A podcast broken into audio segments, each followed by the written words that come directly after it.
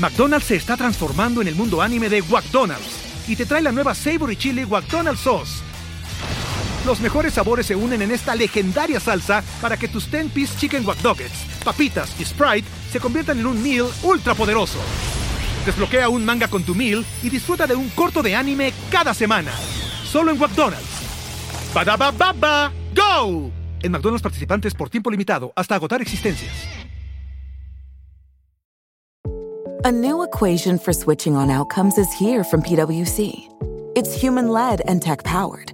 It's PwC with Oracle, SAP, Salesforce, and Workday. It's PwC with Microsoft, AWS, and Google. Simplify your systems and amplify your results. Switch on outcomes with PwC and their alliances. Learn more at pwc.com. This episode is brought to you by J. Crew. This spring, J. Crew is telling a linen love story. From perfectly rumpled beach cover ups and effortlessly sexy suiting to button up shirts from the world famous Baird McNutt Mill in Ireland, the new J. Crew collection is made to be shared, lived in, and loved for decades and generations to come. Shop linen like you've never seen it, and more new arrivals for spring 2024 at jcrew.com. Hola a todos, yo soy Diego Barrazas y hoy me acompaña Javier Calderón.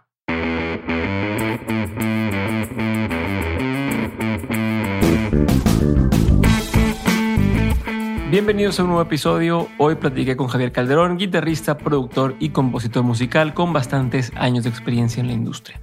Durante su infancia y adolescencia, Javier hacía composiciones instrumentales y escribía frases y poemas hasta que un día logró juntar ambas cosas. En sus diferentes facetas, Javier ha sido productor para artistas como Yuridia, Alex Sintek, Socios del Ritmo y Rocío Durcal. Ha sido guitarrista para Alfonso André, Alex Sintek y RBD. Y también ha sido coautor de canciones como Ganas de Volar o En su lugar de Yuridia y Enséñame de RBD. Además de lo anterior, hoy Javier Calderón es cofundador del Conservatorio de Música Contemporánea y de Mentor Educación, dos escuelas que tienen la filosofía de ven y aprende lo que necesitas saber de quienes saben hacerlo. Las clases son impartidas por personas activas y con experiencia en sus respectivas industrias. En el conservatorio podrás encontrar talleres de composición, ingeniería de audio y batería por nombrar algunos, y en la escuela Mentor Educación actualmente están impartiendo los talleres de actuación, escritura creativa, escritura de guion y manejo de redes sociales. Échales un ojo a cualquiera de los talleres y usando el código de mentes ten un descuento especial. Entra a mentoreducación.com o a conservatorio de música contemporánea.com. Ahora sí, espero que disfrutes de este buen episodio con Javier Calderón.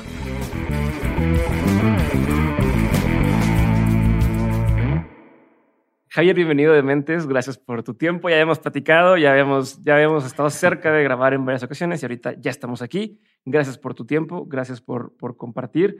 Quiero empezar con eh, lo siguiente, y es, este, porque tu carrera es muy amplia. Eh, a cierto punto mucha gente te ha escuchado sin saber que te ha escuchado, ¿no? Este, esas, esas personas que están tocando muchas cosas y que la gente a veces no sabe que está en tantas cosas involucrado. Pero quiero saber, antes del éxito que tienes hoy, ¿cuándo fue la primera vez que te diste cuenta que eso te querías dedicar? O sea, ¿cuándo? Porque entiendo que tocas desde chiquito, a, los, que a los 11 años lo empezaste a hacer ya un poco más formal. Claro. Eh, pero, ¿cuándo fue cuando te diste cuenta de esto voy a hacer toda mi vida? Pues es, es, una, es una, una historia tal vez un poquito peculiar. Em, yo siempre digo que nací ¿eh? guitarrista. Cuéntame o todo. tú yo nací guitarrista, así de ridículo como lo, como lo escuchas, porque desde que tengo uso de razón, yo me veía a mí mismo tocando guitarra. En, me veía en, en, cualquier situación, no nada más o ahí rockeando. Claro, o sea, no, yo soñaba. Ah, o sea, ese insomnio de, de, de, ese niño de 3, 4 años que se la pasaba así evitando el sueño pensando que algún día quería ser guitarrista, uy, eso es de los primeros recuerdos que tengo en la vida. Y, eso, y eso, eso marca, ¿no? Ahora, eh, ahorita vamos al, tema de los sueños, que me parece muy delicado tocarlo, pero, pero en mi caso ha funcionado. Eh, creo que si algún talento he tenido en la vida ha sido para salirme con la mía de alguna u otra manera. Entonces, como, como siempre, tal vez como que me programé y obviamente yo ya tenía tal vez cierta carga genética dada hacia la música y la entendía distinto. ¿Tu familia se dedicaba a la no, música? No, nadie. Nadie. O sea, por ahí creo que había un tío que tocaba el violín, pero eso y nada es lo mismo, claro. Porque ni lo conocí. Eh, Digo, en mi casa escuchaban música, sí. Mi mamá le encantaban los Beatles, le encantaba Queen. Ok. Mi papá oía música clásica, pero de repente otro día enloquecía y ponía a los temerarios. Ok. Entonces, o sea, sí había el, el- el apertura de sensibilidad musical por la canción, por las historias, por la interpretación. Y eso evidentemente me marcó. No sé por, por qué razón extraña, la guitarra a mí fue la que me jaló. Entonces, eh, a los 11 años, eh, me di cuenta que en el club deportivo donde íbamos eh, había clases gratuitas de, de guitarra, de guitarra eh, de nylon, guitarra. Sí, la, la normal es que la no quiero todo el mundo decirle, sí, guitarra de palo, digamos, porque luego dicen guitarra clásica y no es lo mismo. Entonces me metí ahí a, a tocar las clases. Tú podías ir 10 minutos a la clase, como eran gratis, tú podías ir lo que fuera. ok. Entonces yo iba Qué martes. para el y- maestro. ah, no. chinga. güey. Era una chinga pobre. Yo lo Sí. veía sudando así con, ahora este cabrón, ¿qué me va a Sí, preguntar? ¿no? Con todos los demás. Claro. Yo la verdad era como el teacher's pet.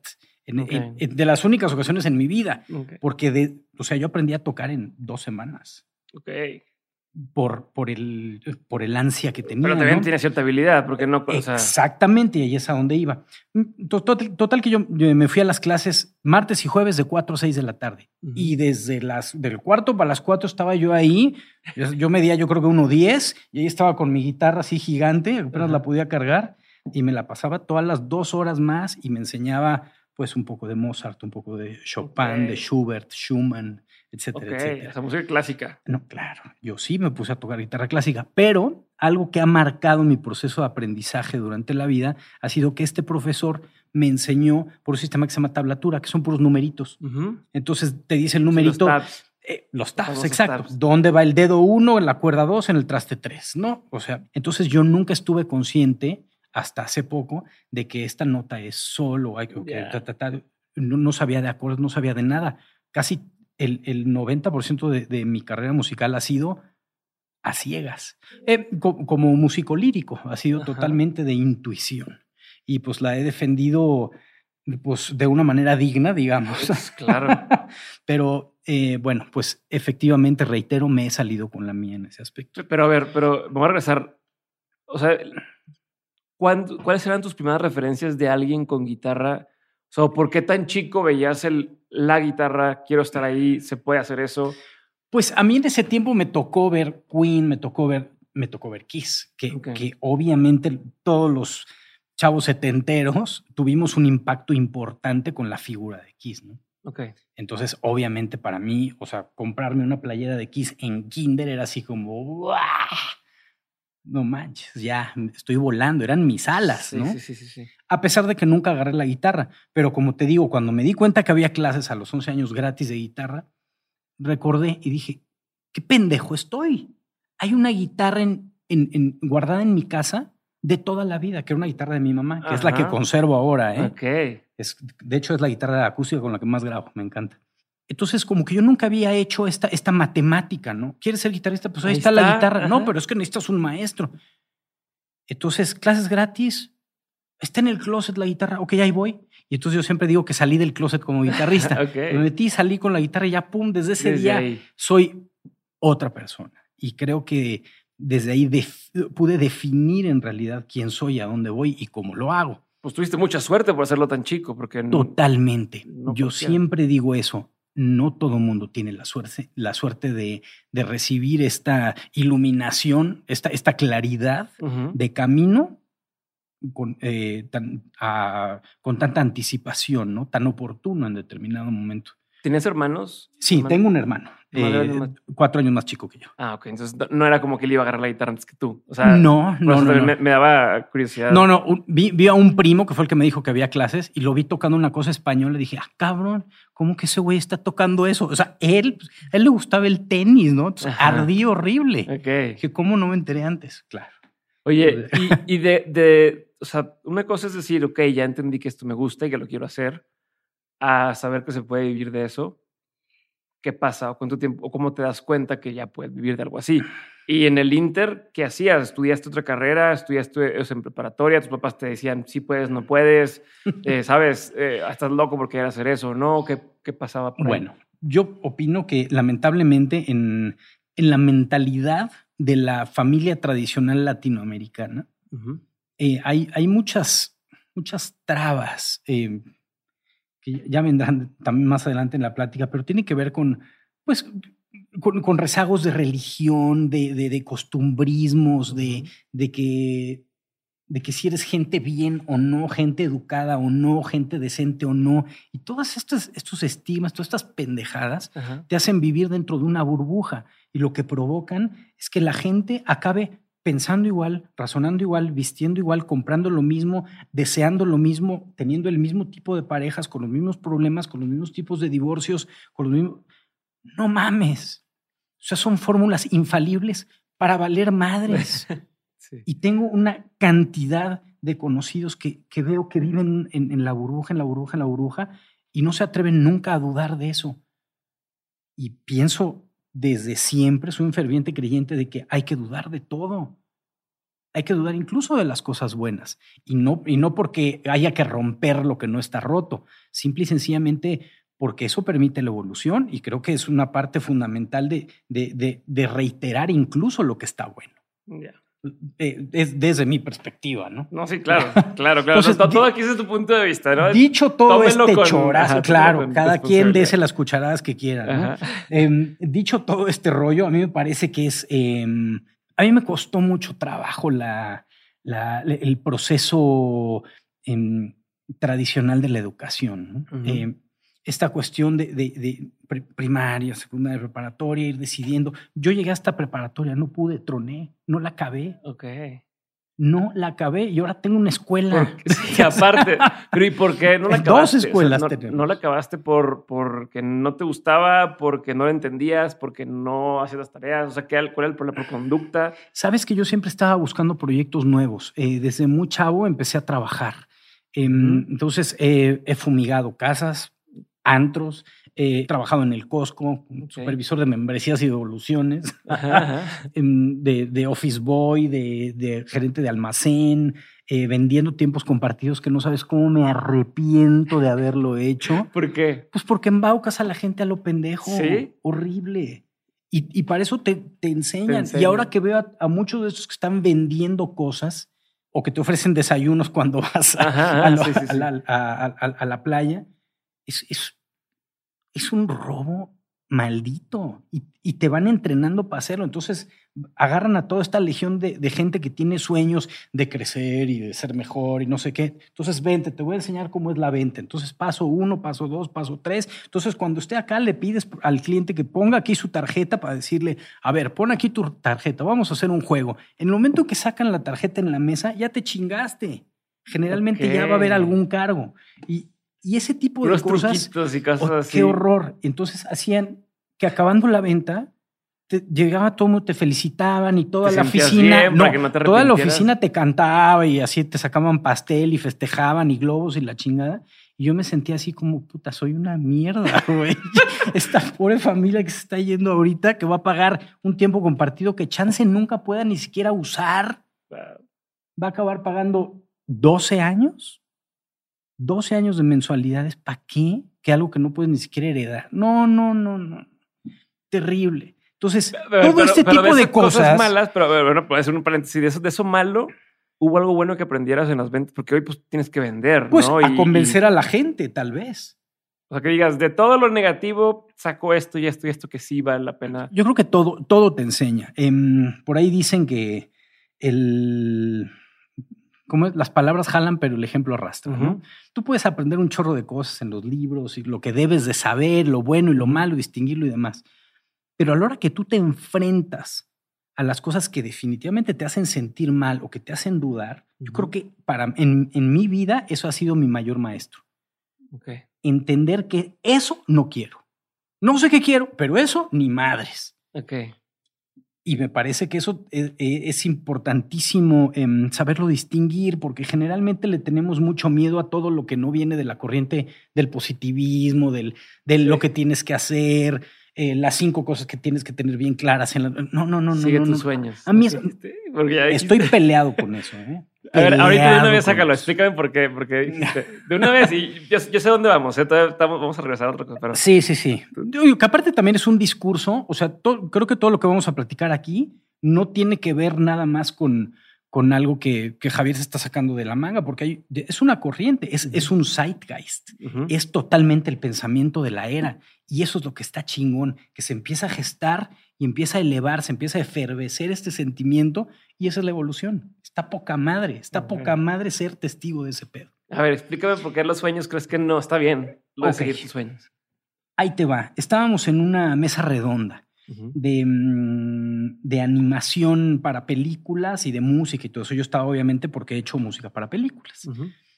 Entonces estábamos ahí en la mesa redonda, con, pues, en, un simposio en Querétaro, con, no sé, con 1500 estudiantes, ahí todos con cara de, de wow, estoy recibiendo la información de mi vida, ¿no? Entonces van y le preguntan a un, a un cuate, que, que aparte él era, es cantante y actor y todo esto, y le decía, yo lo único que les quiero decir es que persigan sus sueños, vayan por ellos, nadie les puede decir que no. Y me pasan el micrófono después de, de eso, y así, ya sabes, así grillos, y así me siento lampareado, digo, puta madre. Y les digo, ¿saben qué? Yo no voy a ser el cabrón que les va a decir que persigan sus sueños. Yo no voy a ser el cabrón que les va a decir que ustedes pueden lograr lo que quieran. Dije, en serio, hay que saberse hay que medirse, hay que conocerse, hay que aceptarse, hay que saberse siempre, siempre, siempre. Y sobre eso, entonces empiezas a, a ver cómo haces, cómo resuelves cosas. Pero nada más estar haciéndose chaquetas mentales, híjole, me parece peligrosísimo, me parece que incluso ese es uno de, los grandes lastres de la educación y del comportamiento humano y cívico en el ahorita globalmente me parece en serio una, una enfermedad total que estén vendiendo este, pues son mentiras. Es que a cierto punto el seguir tu sueño también tiene cierto grado de, de sea, porque te dicen sigue tus sueños, pero también te dice sé humilde y no te la creas y demás. Y entonces estás en este, esta brecha entre es que no soy tan bueno, pero quiero eso que está ahí enfrente cuando ahorita hablas de conocerte y saber para qué eres bueno y decir, a ver, si soy muy bueno tocando la guitarra, sí puedo hacer eso para, para avanzar o acercarme a lo que quiero hacer. Claro. ¿no? Entonces, ¿cómo juega ahí un poco el, el, el decir, neta, sí soy chingón para lo que hago, ¿no? Sí me la pelan varios este, y sí lo voy a hacer muy bien, eh, sin tampoco caer en ego o tampoco caer en un tema que te, que te amarre hacia abajo en lugar de acercarte a lo que quieres hacer. Claro. yo, pienso que sí hay... Mm, hay, dos, em, dos, cosas importantes a considerar cuando tú quieres lograr algo. Una de ellas es el trabajo que le, que le, mm, que le pones a este esfuerzo. Definitivamente, porque todo finalmente acaba siendo como, un, como una especie de músculo que hay que ejercitar, ¿no? Y el otro lado es lo que ya tienes eh, de, cajón por default, ¿no? Entonces, Generalmente, o sea, yo, yo no creo que el humano sea bueno ni malo, simple y sencillamente es y cada uno tiene capacidades distintas, tiene capacidades positivas y, negativas, por así decir. Entonces yo pienso que con cierta inteligencia y perseverancia tú puedes llegar a hacer un chingo de cosas. Ok. Tal vez no necesariamente, o sea, es, es el ejemplo más burdo, ridículo y sencillo será, o sea, yo no puedo ser el corredor más rápido del mundo porque para empezar mido 1,74. No mames, no voy a tener nunca la zancada de Usain Bolt que mide que 2,5, no sé cuánto mide ese cabrón. Entonces, de entrada hay una predeterminación. Ahora, si yo empiezo a pensar, entonces, ¿qué tipo de corredor podría ser? Tal vez, no sé, o sea, eh, no, no un corredor de fondo, pero tal vez en resistencia, tal vez en tal. Cada, cada, sueño tiene diferentes vertientes, cada fin tiene diferentes maneras de, de abordarlo.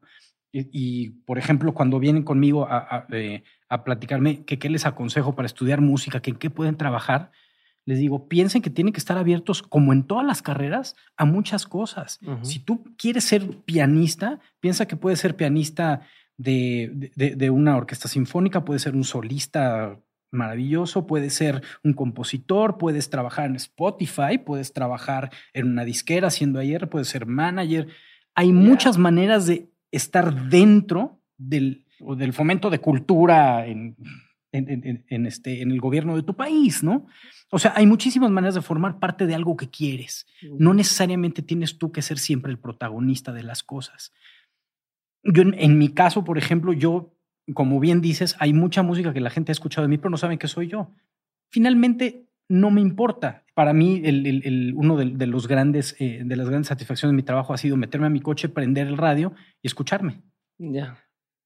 O cuando, o, o, o, saber que la gente en, en, un estadio está cantando una canción mía, yo no sabían, o no entiendo ni por qué la cantan, ¿no? Ya, yeah, claro, claro. Entonces, y, o, o por ejemplo, es, hay un momento cabroncísimo que yo sé que, por ejemplo, alguna, por decirte, hay, hay, una canción muy conocida mía de, de, Yuridia que se llama En su lugar. Uh -huh. Y yo sé que esta canción, muchísima, muchísima gente la tiene como un himno romántico, digamos. Ajá. ¿no? Entonces, lograr esta comunión con una persona que no conoces, que vive en un lugar que nunca vas a pisar en tu vida, y que esta persona se meta a su cuarto, cierre la puerta, ponga el, el, el, cassette CD, el, este, el, Sí, teléfono, el playlist, lo que tú me digas, y escoja esa canción para cerrar los ojos y hacer esas palabras suyas, eso es un orgasmo, güey. O sea, la pura idea de imaginarte eso es, es totalmente climático. Dices, ¿cómo- ¿cómo se logra hacer eso? Y entonces, dicho todo esto, igual de alguna u otra manera, tú ves cómo vas metiendo tu, tu- tu- plantando tus semillas, viendo cómo vas haciendo que las cosas sucedan. Y eso se basa en la mentalidad de la improvisación, eh, que, que eso tiene mucho que ver con la música, ¿no? O Claro. sea, pónganme una música y yo voy a tocar encima. Sí.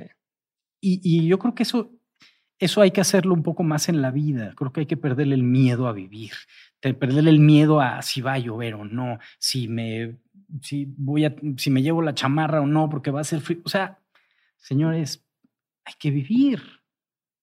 Por ahí pienso yo. Sí, Pero, pero dentro de esa improvisación que tú haces, por ejemplo, tengo entendido que en el improv, en, en- no en, en música, sino en, en comedia, en actuación, casi siempre te dicen el sí y en lugar de decir no, ¿no? O sea, tú tomas lo que te dan, ¿no? De, oye, este, vamos a hacer tal cosa, sí, y vamos a hacer tal y tal, ¿no? Es como ir avanzando.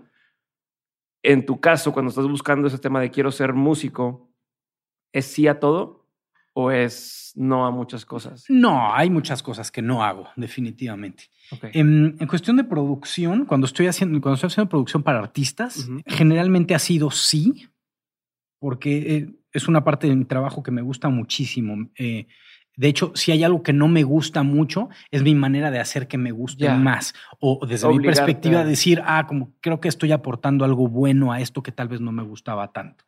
Entonces, co- como tienes tanto control sobre lo que está haciendo, que eso es lo que te encomiendan. O sea, viene el artista y se pone en tus manos, o la disquera, y te pone en tus manos lo que va a sonar, tanto en composición como en arreglo, en sonido, en mezcla, en diseño sonoro, en propuesta artística, etcétera. Entonces, para mí eso es, es- siempre es un reto. Aun cuando tal vez no comulgue tanto con ese artista, para mí eso es, uf, es un rush así poco común. Me encanta poder meter mi cuchara en ese, en ese rollo. Y después de escuchar ese disco y decir, "Ah, se nota, se nota que lo hice con, con, con pasión y con ganas de, de mejorarlo, ¿no? En el caso de la guitarra, no. Em, ahí, ahí más bien toco con gente, por ejemplo, para tocar en vivo, toco con gente exclusivamente con la que grabo, con la que he tenido Ok. algún tipo de involucramiento creativo. No soy un guitarrista que toque, eh, ah, vente a tocar conmigo. Así, no, Ok. no, no, no. Eh, no Pero ¿cómo sabes cuándo empezar a decir que no? Porque algo que seguido aquí nos han dicho, o en varias ocasiones él, este, hay que aprender a decir que no. Estamos con que hay que decir que no, hay que decir que Sí. no. Pero luego hay gente que me dice, "Oye, es que, güey, yo voy empezando. Entonces, si digo que no a muchas cosas a- ahora, pues no sé, no sé si vale o no vale. Entonces, mi pregunta es, ¿cuándo empiezas a poder decir que no? Y si al principio siempre es decir que sí o, Bueno. o qué opinas al respecto. Es que depen- depende de, de- de varias cosas. Eh, depende obviamente de tus tiempos. Muchas veces hay, afortunadamente en mi caso llega mucho trabajo, pero siempre veo cómo le hago para decir que sí porque me gusta hacerlo. Ok.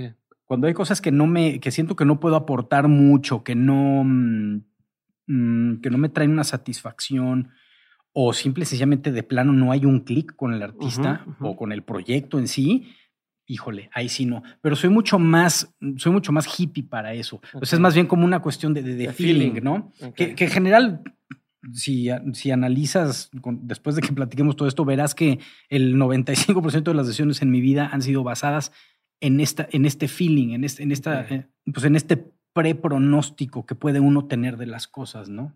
Y, no es una cuestión de prejuicios, es nada más como, no es nada más si te vibra o no, o sea, qué, qué impresión te está dando, que te hace sentir bien, te, te mueve, no te mueve, por ahí va un poquito. Pero yo que soy más hippie, ¿eh? No, está bien, está bien. A ver, me voy a regresar, Javier, a en qué momento te das cuenta, pues porque es donde íbamos a empezar a hacer, que se puede vivir de tocar la guitarra, o sea, de la música. ¿ok? Porque estábamos con que ya sabías que querías hacer eso. Pero de ahí a decir, voy a trabajar en eso, pues hay un brinco, ¿no? Y, empezamos a hablar de, de, que saliste de la preparatoria, que estuviste haciendo muchos trabajos, a la par de esos trabajos que hacías, o sea, sigues tocando, cuándo empezaron a entrar las primeras oportunidades, cuándo empezaste a recibir tu primer peso por estar tocando. Claro. ¿no? Me gustaría entender un poco ese camino. Pues tal vez mi respuesta te va a decepcionar, no, no poco, sino mucho. Pero te voy a decir que obviamente yo siempre seguí tocando y yo siempre me, me he considerado guitarrista antes que todo en la vida. Ok. Así soy. Porque digo que nací guitarrista. Bueno, dicho esta pendejada, hay que vivir uno. hay que hacerle caso a lo que uno está diciendo. Entonces, para pegarse a, ese dicho, tal vez en alguna parte de la adolescencia sí estuve viendo qué hacía por aquí, si estudiaba administración, si estudiaba leyes, porque me encantaba la onda del... Sin graduarte de prepa todavía sin graduarme de prepa. Pero ojo, yo era el, presidente de la sociedad de alumnos y el tesorero de la, de la Federación de Estudiantes del TEC de Monterrey en Querétaro. Era grillero. McDonald's se está transformando en el mundo anime de McDonald's y te trae la nueva Savory Chili McDonald's Sauce. Los mejores sabores se unen en esta legendaria salsa para que tus 10-piece chicken wack papitas y Sprite se conviertan en un meal ultra poderoso. Desbloquea un manga con tu meal y disfruta de un corto de anime cada semana. Solo en McDonald's. ba baba go! En McDonald's participantes por tiempo limitado hasta agotar existencias. The best of Easter begins with a full honey baked spread. It's the thing that brings flavor to all the fun and festivities. Ooh. The bites that make all your guests grateful that Easter's here a little early this year. Enjoy the sweet and crunchy glaze of Honey Bake's bone in half ham, mouth-watering sides, and desserts. Mm. And make this year's Easter the best tasting one yet. Cheers. Every bite is a celebration with the Honey Baked Ham Company.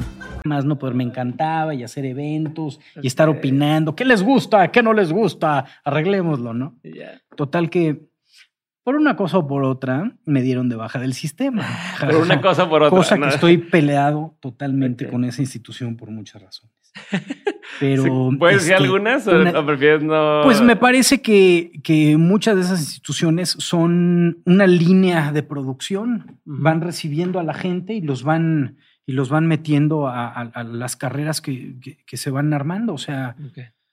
O sea, me parece una maquila de, de profesionistas grises que muy pocos tienen la posibilidad de poder llegar a hacer algo de, de, eh, este, de emprendimiento y demás. Que ojo, no está nada malo ser un empleado, está chingón y alguien tiene que hacerlo en la vida. Si no seríamos puros DJs, puros guitarristas en el mundo y uno que otro doctor tal vez y lo demás nos llevaría a la chinga. Em, no, lo que pasa es que creo que creo, creo que sí. Perdón. Me acordé del meme este donde sale que se cae una persona y, que, oigan, necesitamos resucitarlo. Hay un doctor y al lado, no, yo soy DJ, el otro, no, yo hago un podcast y el otro, no, ya nadie, no hay doctores. Me acordé que dijiste eso. Tú eres doctor, pero en, pero en letras, ¿no? Mm, ya valió madre. Ok, Entonces, no, no, está perfecto. Entonces, em, por eso y muchas razones, a mí siempre me costó mucho trabajo entender los procesos de, de, de, lo que uno quiere provocar en la vida. O sea, hacia dónde caminas con tus decisiones, cuáles son tus metas, cuáles son tus, eh, tus técnicas para lograrlo. A mí me parece un grave error y me parece tristísimo pensar que la gente cuando llega a una edad de tomar una decisión vocacional dice, a ver, las carreras que mejor pagan son estas, las que podría ser son estas, puedo dedicarme a esto y a esto, pero esto no hay tanto en mí. Híjole, estás hablando de lo que quieres hacer con tu vida. No estás hablando de tomar la mejor decisión mientras estás en el súper. Me parece algo súper delicado. Yo tengo una, una creencia importante con, con, respecto a lo que te decía de los anticonceptos, que para mí el dinero mancha mucho las cosas. Em, es decir, yo creo que un, emprender algo nunca debe de estar manchado por que el fin sea el dinero. Claro, si te metes a la bolsa, lo que pues obviamente el dinero es el, fin principal, primordial, medular, como lo quieras llamar, ¿no? Pero en realidad, el dinero tiene que ser simplemente una de tantas consecuencias de que tú hagas bien lo que estás haciendo.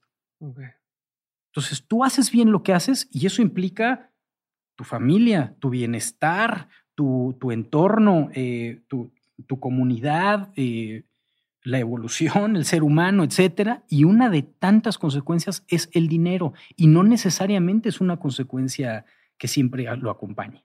O sea, hay mucha gente exitosa que, que no tiene ese, esa consecuencia o que, o que lo tiene modestamente. Me parece también un, un error muy grande poder medir el éxito en, dinero. O sea, es, es, es, es absurdo. en serio, conozco también cualquier cantidad de gente, conocemos cualquier cantidad de, gente triste y gris que se pudre en varo y no le sirve para nada. Entonces, pues sí, obviamente tiene que ser todo un balance, pero pensando en todo eso, cuando, obviamente cuando yo llego a este punto en el que no sabía qué dedicarme en mi vida, pues yo nunca pensaba con, ah, sí, sí puedo vivir de esto o no. O sea, llegó un momento que dije, puta, esto quiero y punto. Ok. O sea, fue así, fue primero la decisión de quiero hacer esto. Punto eso soy, eso necesito ser. Ya después veo si voy a tener estudios. O sea, en ese momento no tenía yo la claridad de que podía tener una escuela o tener varios estudios o hacer, hacer varios proyectos a la vez. O, puedes hacer jingles, puedes hacer himnos, puedes hacer canciones, puedes grabar para artistas, puedes, puedes ser mariachi, puedes tocar en una banda. carajo, hay tantas posibilidades para estar rodeado de la música. Pecuán, ¿no? ¿Cuál, ¿Cuál quieres? Ahora, obviamente yo quería ser guitarrista y eso no iba a ser tan fácil. Y aparte a mí me gustaba el progre. Entonces me gustaba Rush y los solos de guitarra de media hora y Dream Theater y toda esa onda. Entonces, poco a poco me fui como adaptando a lo que había. Yo creo que fue una cuestión también de adaptación. Entonces, por ejemplo, un ejemplo rápido, o sea, yo tuve muchos, eh, muchos proyectos progresivos instrumentales en los cuales sudábamos todo el ensayo tratando de resolver los misterios de la música y de la ah, técnica.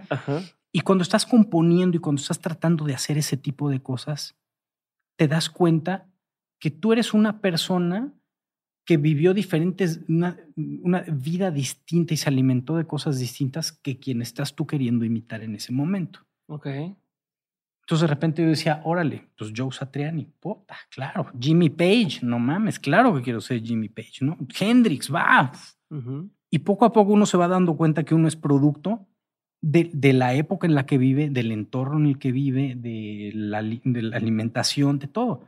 O sea, como bien te decía, mi mamá escuchaba Queen, obviamente eso me, me nutrió pero en mi casa también oían Camilo Sesto y a mí me gustaba desde chico, o sea, no mames. Entonces, a la hora de hacer canciones, ¿tú crees que iba yo a hacer Stairway to Heaven? Claro que no, claro que no. Y eso pasa, o sea, no puede ser mariachi en Japón, porque a fin de cuentas lo que bien dicen es que los géneros musicales o los géneros artísticos no existen, lo que existen son formas de vida. Y eso está cabrón. Sí, porque, por eso no lo puedes hacer artificial. Sí, o sea, puedes hacer una emulación. pero se nota, o sea, no, no trae la esencia. Porque tú no has tenido esos pasos en esas calles, no has tenido ese clima, esa, tú no has comido e, eso que comen, esas pláticas, esa gente. Yo pienso que. Yo, lo pienso con la música de Joaquín Sabina, por ejemplo, que, que dices, pues de lo que habla tú no podrías hablar, aunque lo analizaras y dijeras, ok, voy a decir una canción que hable de, estoy en las calles de Monterrey, porque esto voy a hablar de sus calles de, no, nombres de las, las calles, de las fuentes, tal de Madrid y de los bares y tal. Tú no lo puedes hacer aunque sea pensado porque no lo viviste así, ¿no? O sea, no viviste su vida y nada más él puede hablar de, de esa forma de, Sí, claro. De escribir, es más o menos lo que estás diciendo, ¿no? Sí, te contaron a qué sabe, pero no sabes a qué sabe. Exacto. Ok, ok. Sí, o sea, tiene, tiene mucho que ver. Y eso, eh, con, con, los años me he dado cuenta que las creencias, los gustos, o sea, las, eh, las religiones, las tendencias políticas, em, la cuestión del, de, lo que consideras bueno o malo, em, la, decencia o no, eh, todo esto es por una predeterminación de, de una geolocalización. Y eso está cabrón. Es como, ¿por qué eres judío? Ah, pues porque nací en este lado de Jerusalén. Cruzas la calle y pues ya está el musulmán. Y no, de este lado están los católicos. Sí. Y es una cuestión de, de, de tino de, geola- No, pues, de yo lo veo con la lo que comen en China. O sea, lo que ves en los mercados y, y- y Claro. que dices, ¿cómo comen eso? Pero pues igual si hubiera nacido ya comería lo mismo. Y no se- Exactamente. ellos dicen, ¿cómo comen chicharrón? Este, ¿no? Han de decir De así. la Ramos. Qué rico, Ah, pero- Shh, no digan eso. Pero, pero, oye, y un tantito. O sea, antes de seguir avanzando en ese tema, ¿qué pasaba con tu familia en ese entonces? O sea, en el sentido de que decían, ah, pues Javier, sí, que le dé a lo que él quiera. Ah, o, no. o- Yo me tuve que salir de mi casa.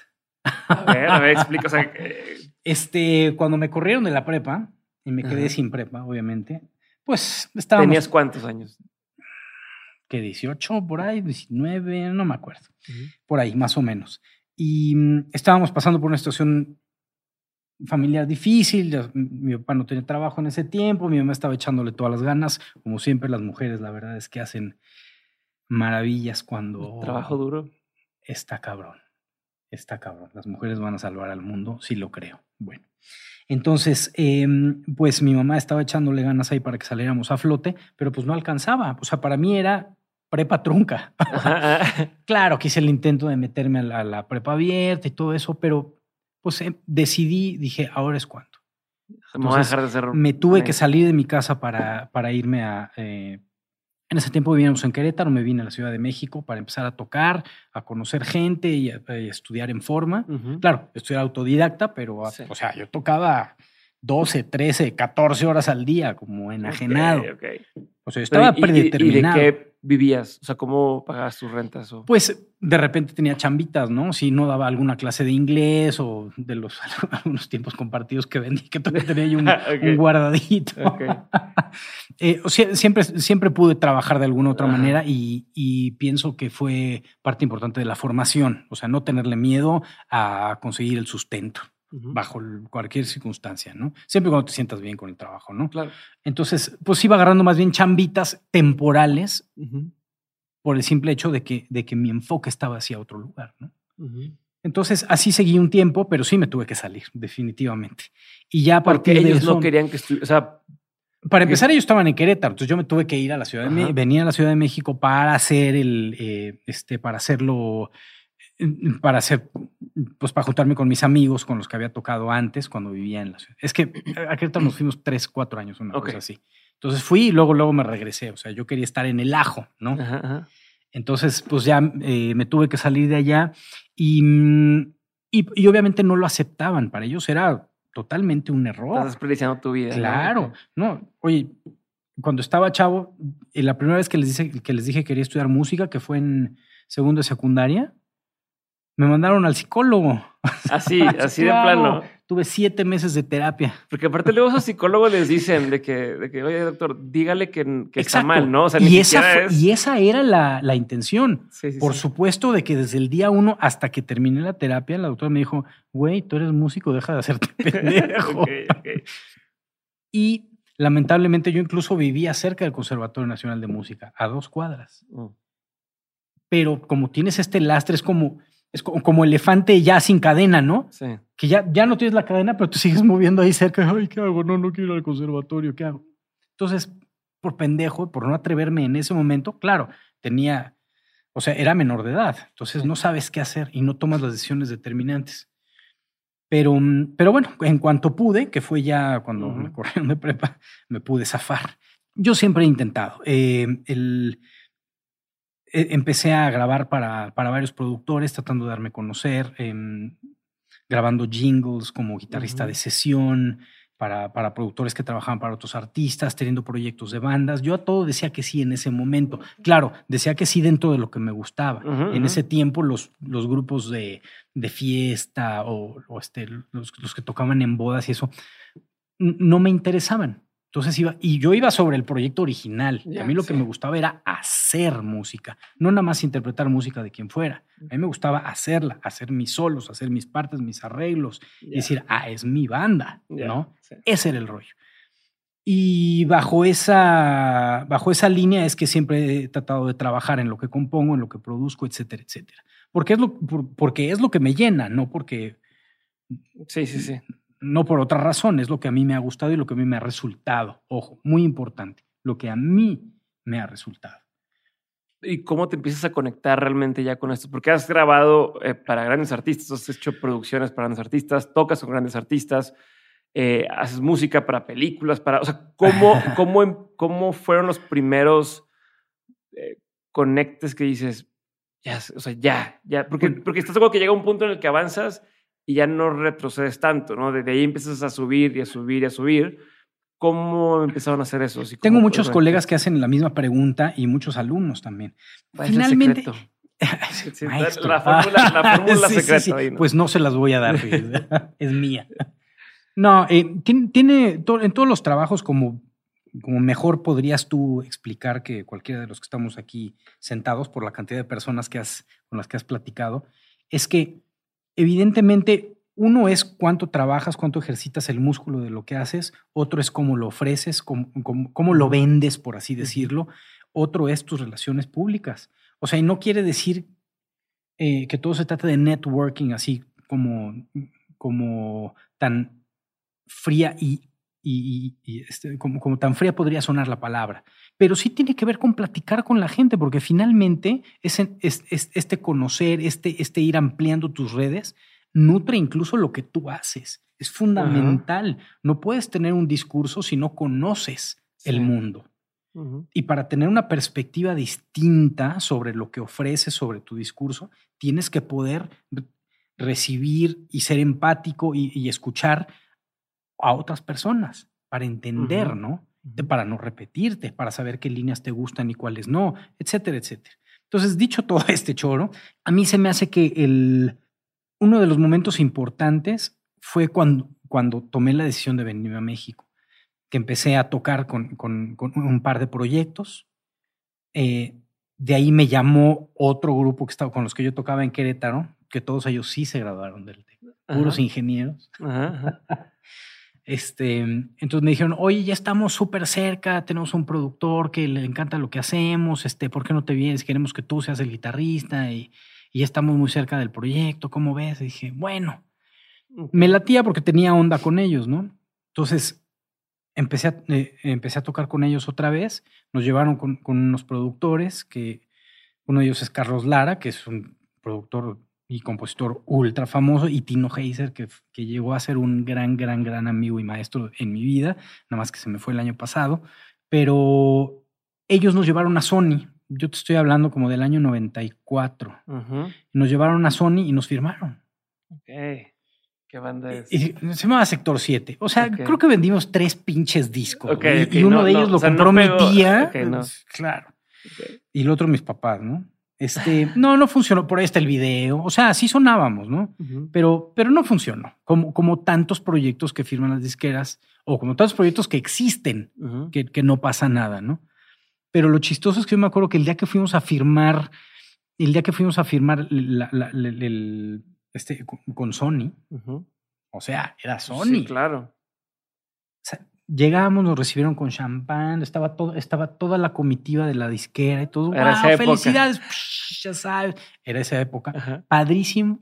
Salimos del, del, edificio de Sony, agarramos el, el pecero, porque de ahí, no, porque nos estábamos quedando en casa del baterista, entonces ahí nos quedamos los cinco en el sofá, o sea, nada de que de ahí nos vamos a la fiesta, al hotel, con invitados e invitados, nada, hombre nada. O sea, nos regresamos y yo me acuerdo que me metí al, al, pecero y todos estaban, ¡wow, qué chingoña la hicimos! No sé qué. Y yo no sé por qué. O sea, yo nada más como que medio me hice bolita, así me pegué a la ventana durante casi todo el trayecto del periférico desde Polanco hasta Valle Dorado. Es un trayecto largo, son varios kilómetros. Y todo el tiempo se me salían las lágrimas y yo decía, ¿es, ¿es esto lo que estaba buscando? ¿Es, este es el principio de lo que estaba, de lo que yo pretendía, o, o no va a pasar nada como pasa con muchos, ¿no? Y este, fue un momento tan cabrón para mí, tan, obviamente sensible, pero, pero era totalmente incierto, que mucha gente, muchos artistas creen que ese es el momento ya, ya, ya chingaste, ¿no? Y, y no. O sea, yo estaba, decía, no entiendo qué va a pasar aquí. Porque aparte puede ser bueno, puede ser malo. ¿Qué significa esto? ¿Sobredosis? Ajá, ajá. Dentro de tres años, millones de discos o, o nada. Entonces ahí yo de- desde ese momento, fíjate que extraño, desde ese preciso momento decidí no tener tanta expectativa y más bien dejarme ir un poquito más con los proyectos eh, conforme fueran pasando.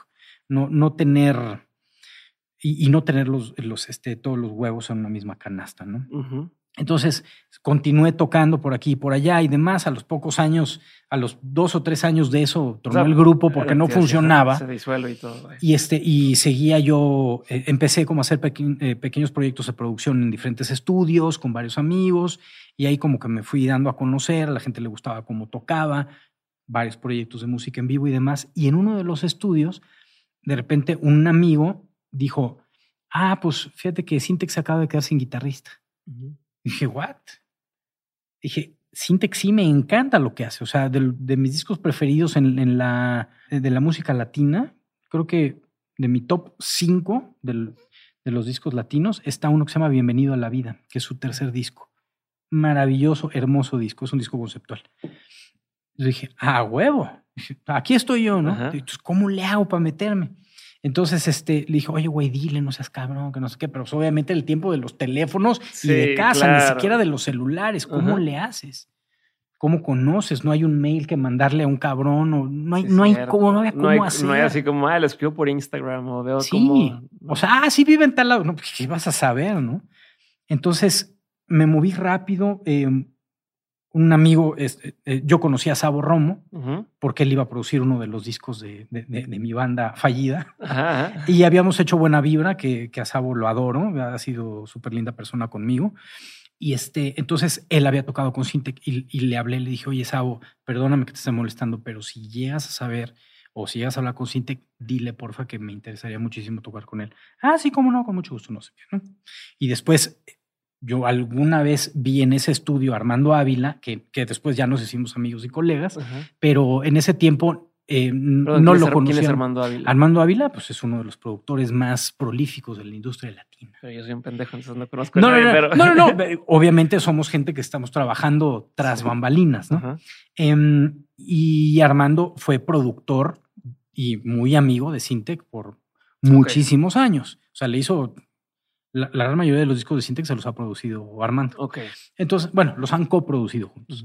Y entonces él también le dije a Armando y, y a alguien más le dije, ah, Tomasito, baterista, otro amigo. Este, O sea, por varios lados Por varios lados dije, oiga, que le si lo ves, dile, si lo ves, dile, si lo ves, dile, ¿no? Total que otro contacto, no sé por qué, por estarme moviendo y por ya llevar varios años chingue y jode y, y picando piedra, me dijeron, güey, aquí está el teléfono.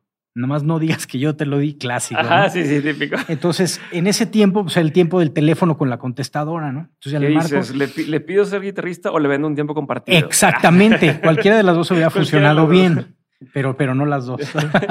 y entonces, eh, a la hora que le hablo.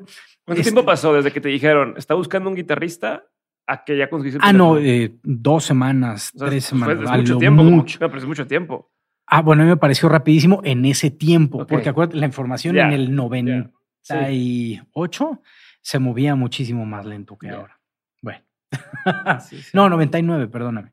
Entonces eh, le hablo y le digo: Hola Alex, ¿cómo estás? Soy Javier. Este, fíjate que me dieron tu teléfono, soy guitarrista y me enteré que necesitas uno. Me encantaría tocar contigo. Perfecto. Luego, luego me regresa la llamada. Dice: ¿Qué onda? ¿Cómo estás? Mucho gusto, no sé qué. Este, me dice: Pues estaría padrísimo vernos, pero nada más que tengo que ser sincero contigo. Tengo varias opciones ya. Y dije: Chale. Ya valió madre. Y le dije, ok, si no es mucha indiscreción, ¿quiénes son las otras opciones? Vas a ver, ¿no? Para medirme. Exacto. Y me dice, bueno, pues es uno que eh, no los conozco, pero es un chavo que me dijo Armando Ávila, otro que me dijo Tomasito, otro que me, este, me dijo Sabo Romo. Digo, güey, güey, ¿Es el güey, todos esos mismos, todos esos güeyes, soy yo. Sí. ¿Cómo crees? Sí, porque yo le dije a Sabo, le dije a Armando, le dije, "Ve, ve, ve, no manches, vente ahorita a mi casa. Qué chingón. Entonces ya me fui rápido a su casa, le llevé los discos que había grabado y desde entonces, aparte de, de- de tocar con él, somos amigos.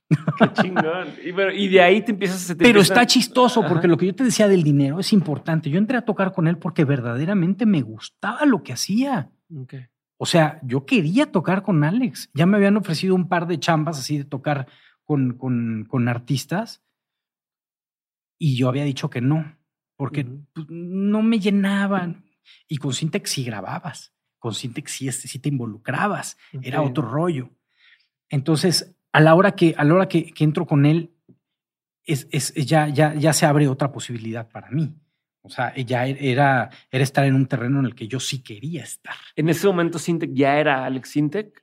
O sea, ya, ya era, llevaba ya- tres discos, cua- Pero- cuatro, discos, y, y no le había ido bien en la anterior. De hecho, justamente hace poco yo estaba platicando con él y le dije, estaban, le querían dar la carta de retiro. Ok. eh, él tenía algunos problemas, creo que estaba, bueno, tenía muchos problemas personales y, este, y económicos y demás. Y de hecho, él lo dice en muchas entrevistas cuando se refiere a sexo, pudor y lágrimas. Ok. Este, entonces yo entré a tocar con él y, y me dice, lo único malo es que no tengo mucho que ofrecerte ahorita en cuestión de chamba, Ujú. porque la verdad es que ahorita está todo valiendo más. No sé qué va a pasar. Lo único es que acá eh, tenemos una fecha en Acapulco, me acuerdo perfecto, fue mi primera fecha con él. Eh, ahorita en mayo, o sea, eso era en un mes. Y después de eso, pues acabo de terminar la música por una película, pero ya sabes que aquí en México eso no, no funciona para nada. Puta. O sea, un mes después, no mames, el, el chingadazo que fue eso. Sexo, Pudor y Lágrimas. Y tocábamos después de un tiempito, a los dos meses, a lo mucho, tocábamos seis, siete veces a la semana. Impresionante. Casi todos los días. Había muchos días que estábamos haciendo una gira en universidades y eso era en las mañanas y en las noches volábamos, no sé, por ejemplo, tocábamos en, la del Valle, aquí en, en, un campus de, la del Valle, aquí en México, y en la noche volábamos a Ciudad Juárez. ¿no? Y tocábamos allá. Y en la mañana tocábamos en la Náhuac y en la noche nos íbamos a tocar a Acapulco. Y así estuvimos un ratote, así todos sudando, desgastadísimos, pero fue maravilloso. Y de ahí, obviamente, las cosas empezaron a ser un poquito más dulces laboralmente. Ujú. Pero, pero lo que yo te decía, o sea, yo entré a tocar con él efectivamente porque a mí me gustaba su música. Yo no estaba pensando en, híjole, es que si me voy de gira con este, si me va a Sí, dar más, porque él está más pegado. Sí, yo, yo he tratado de ser mucho más hippie en ese aspecto y a mí me ha funcionado. Seguramente hay gente que no le funciona eso. A mí sí me funciona. Y me parece correcto porque, porque he podido mm, decir que genuinamente estoy en la música porque amo la música, porque soy músico, no porque me dé o no me dé. Ok. Y sobre eso he provocado que me dé, Ya. pero, pero más bien... Pero es la consecuencia, lo que decías al principio. Exactamente. Fue consecuencia Eh, de. Exacto, una de tantas consecuencias de hacer bien las cosas. Entonces, ahí, ah, por ahí va un poquito la onda. Ya, ya empezando con Sintec, ya aprendí mucho más de producción, empecé a involucrarme con otros productores, con Aureo Vaqueiro, con Armando Ávila, y ellos me encomendaban arreglos, entonces les hacía arreglos para sus discos, para los artistas que ellos producían, y aparte les grababa guitarras, y con al poquito tiempo, Mario Dom, que, pues, que este, hizo, eh, hice buena amistad con él. Quien no es- sepa quién es Mario Dom, eh, es compositor, pero estuvo en Camila, ¿no? Se llama el Bueno, Camila es su proyecto, exacto. este, y es un- uno de los compositores más importantes del- de la música contemporánea latina. Y bueno, y aparte es divina persona. Entonces, él en algún momento, cuando le dije, híjole, es que lo único malo es que a mí ya no, no me contratan para producir, o sea, creen que, que yo soy guitarrista nada más, pero les hago los arreglos a este y a este y a este productor. Dice, no te pre- preocupes, yo te voy a ayudar. Un poco de eso, o sea, de cómo, cómo, te, cómo te vendes en tiempo pre-redes sociales, ¿no? Que digan, este güey hace todo esto. eh, Bueno, en- te voy a decir que antes había una cosa que ahora no hay y que extraño, que eran el disco con sus créditos. ya, Antes aparecías como producción de tal o coproducción ya, de tal, La gente podía ver y decir, ok, quiero buscar este cuate. etcétera. Ahora están en muchas bases de datos en línea, pero, mm, pero bueno, ahora, or- por ejemplo, ahora los, los, los compositores, los artistas, los colegas, los productores, lo que hacen es que por puros hashtags y por, oye, este artista ya saca su sencillo, pues mencióname, ¿no? Entonces, con esas menciones van eh, legitimando sus créditos ok. pero, pero de esa manera, eh, más bien, la única manera que había en ese tiempo fue que yo hablé con Mario, que él estaba en una posición bastante buena en ese tiempo, acaba de producir varios discos importantes, Ujú. eh, Rayleigh Kalimba, estaba lanzando Camila por primera vez, entonces eh, le dije, oye, se eh, llamaba cuando recién. Exactamente, salió los primeros meses con el nombre Sí, de acuerdo. altavoz. No sabía que sabías esa Sí, historia. sí, sí. Pero Pues solo con la canción de o sea, Abrázame. exacto, a mí me gustó mucho canción. Entonces decía, ah, pues desde altavoz. Y luego de, de repente, a chinga, no, ya no es de estos cuates, ahora se llama Camila. Y Supongo que era por un tema de, de, registro de marca o alguna cosa de esas, suponía en ese entonces. Muy poca gente sabe eso, es, es cierto. Y entonces eh, hablé con Mario y le dije, oye, pues échame una mano, la verdad es que a mí me gustaría producir en forma y no estar trabajando, o sea, maquilando para otras personas, ¿no? Para otros productores. O sea, creo que sí merezco, no, ni te preocupes. Y Mario agarró un día a, a, este... Te voy a interrumpir. ¿Con qué pantalones dices tú, yo creo que me merezco hacer esto? O sea, ¿qué, qué te fue dando esa seguridad para llegar a ese punto de decir, va, y, y luego no, como te dijeran, a ver, va, te doy oportunidad, no achicarte y decir, ay, güey, ya me dijo que sí, y ahora, ¿sí me explicó? Sí, sí, sí, es, un, es una gran pregunta. Bueno, supongo que obviamente estar moviendo mi trabajo, sentar, a ver tú, siéntate aquí, escucha mi trabajo que le oyes, ¿no? Y, tratando de buscar a las personas adecuadas para que te digan la neta, te digan, ah, este, que sabes que lo que te va a decir sí es un feedback importante, ¿no? Tal vez falta un poquito aquí, tal esto, oye, pero está muy bueno el trabajo, oye, pero no sé qué. O sea, reuniendo, em, mm, haciendo encuesta, digamos, estudio de mercado. Sí, un poquito por ahí. Y mm, y pues tratando de ser lo más objetivo posible, porque antes escuchaba mi trabajo y me daba cuenta que faltaban cosas, ¿no? Llegó un momento en el que decía, esto que está en el radio no suena mejor que lo que estoy haciendo. Ya. O esto está muy similar en calidad, si yo hago esto lo podría incluso mejorar. No sé, o sea, creo que te sientes, hay, un sentimiento en el cual te delatas, ¿no? Y dices, mm, ahora sí encesté. Es como saber que metiste un gol. O sea, ya está dentro, ya sabes que está ahí. Ya sí tiene que ver con el instinto, tal vez. Ahora, bueno, eso puede ser peligroso porque seguramente hay mucha gente que cree que no, pues ya está chingón. A hacer ya está este bien casting a, American Idol y dicen es que todo el mundo dice que canto bien y pues no. Exacto.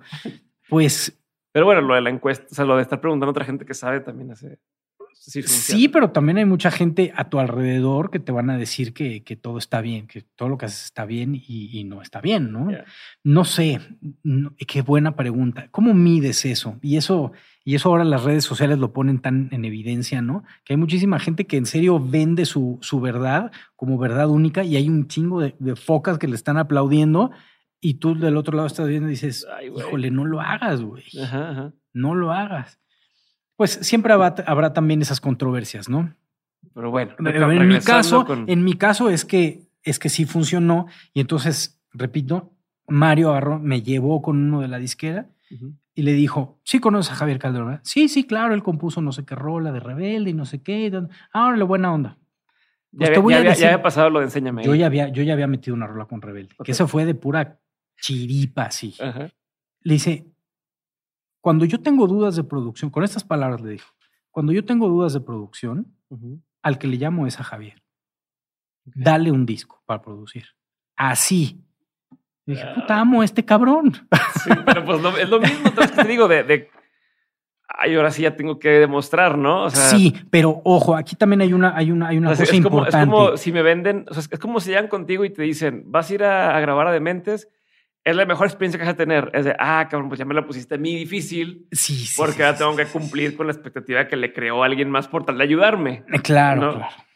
Pues hay, aquí hay una, obviamente había una carga y obviamente hay un compromiso de, ok, yo te voy a avalar, pero te vas a poner chido, ¿no? Lógicamente.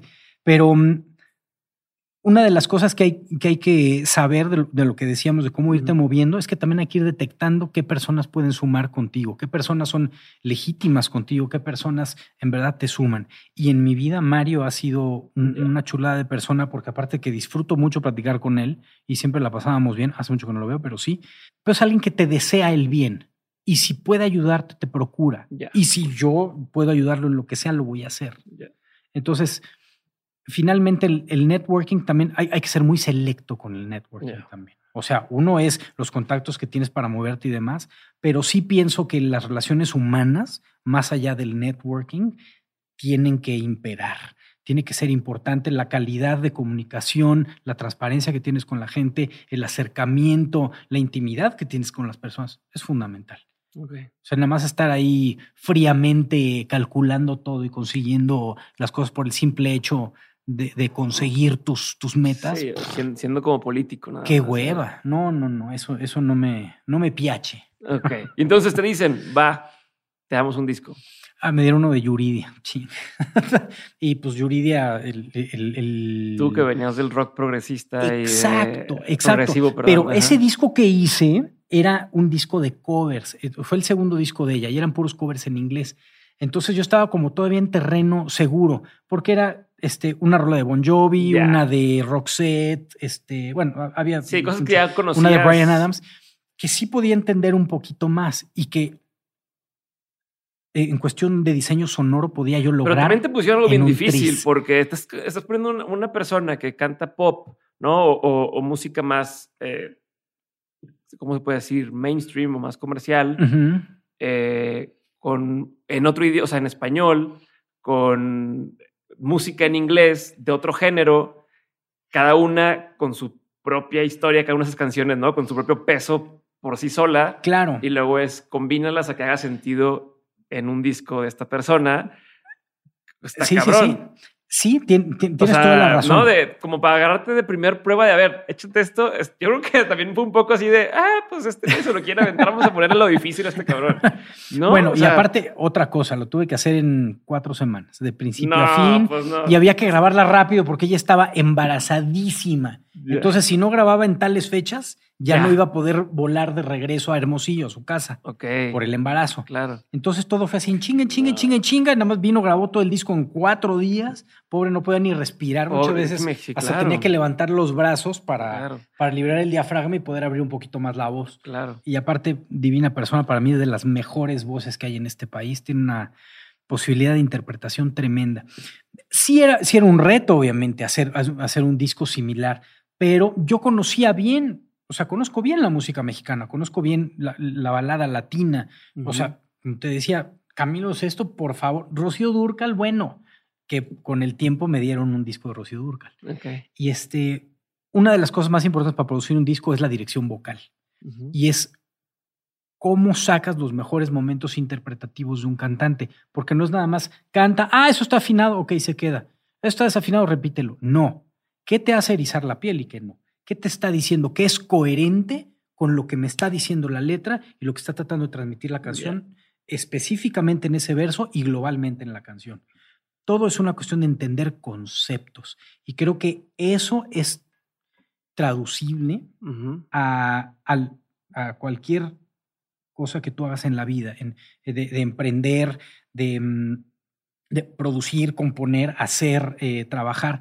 Entendiendo los conceptos globales es una manera muy, muy, eh, es la- creo que es la manera acertada de llevar a cabo las cosas, porque tú ya entiendes el contexto, sabes hacia dónde van los discursos, sabes cuáles pueden ser las decisiones correctas en determinado momento cuando hay una bifurcación. No sé, em, para mí los conceptos han, eh, eh, el entendimiento del concepto y del discurso en general ha marcado una diferencia en, en- en mi desempeño. Ok. Por ahí va un poquito. Pero bueno, pues lo logré hacer en, en- en un mes y a los tres meses ya teníamos doble disco de platino. Y, ¿Qué te digo?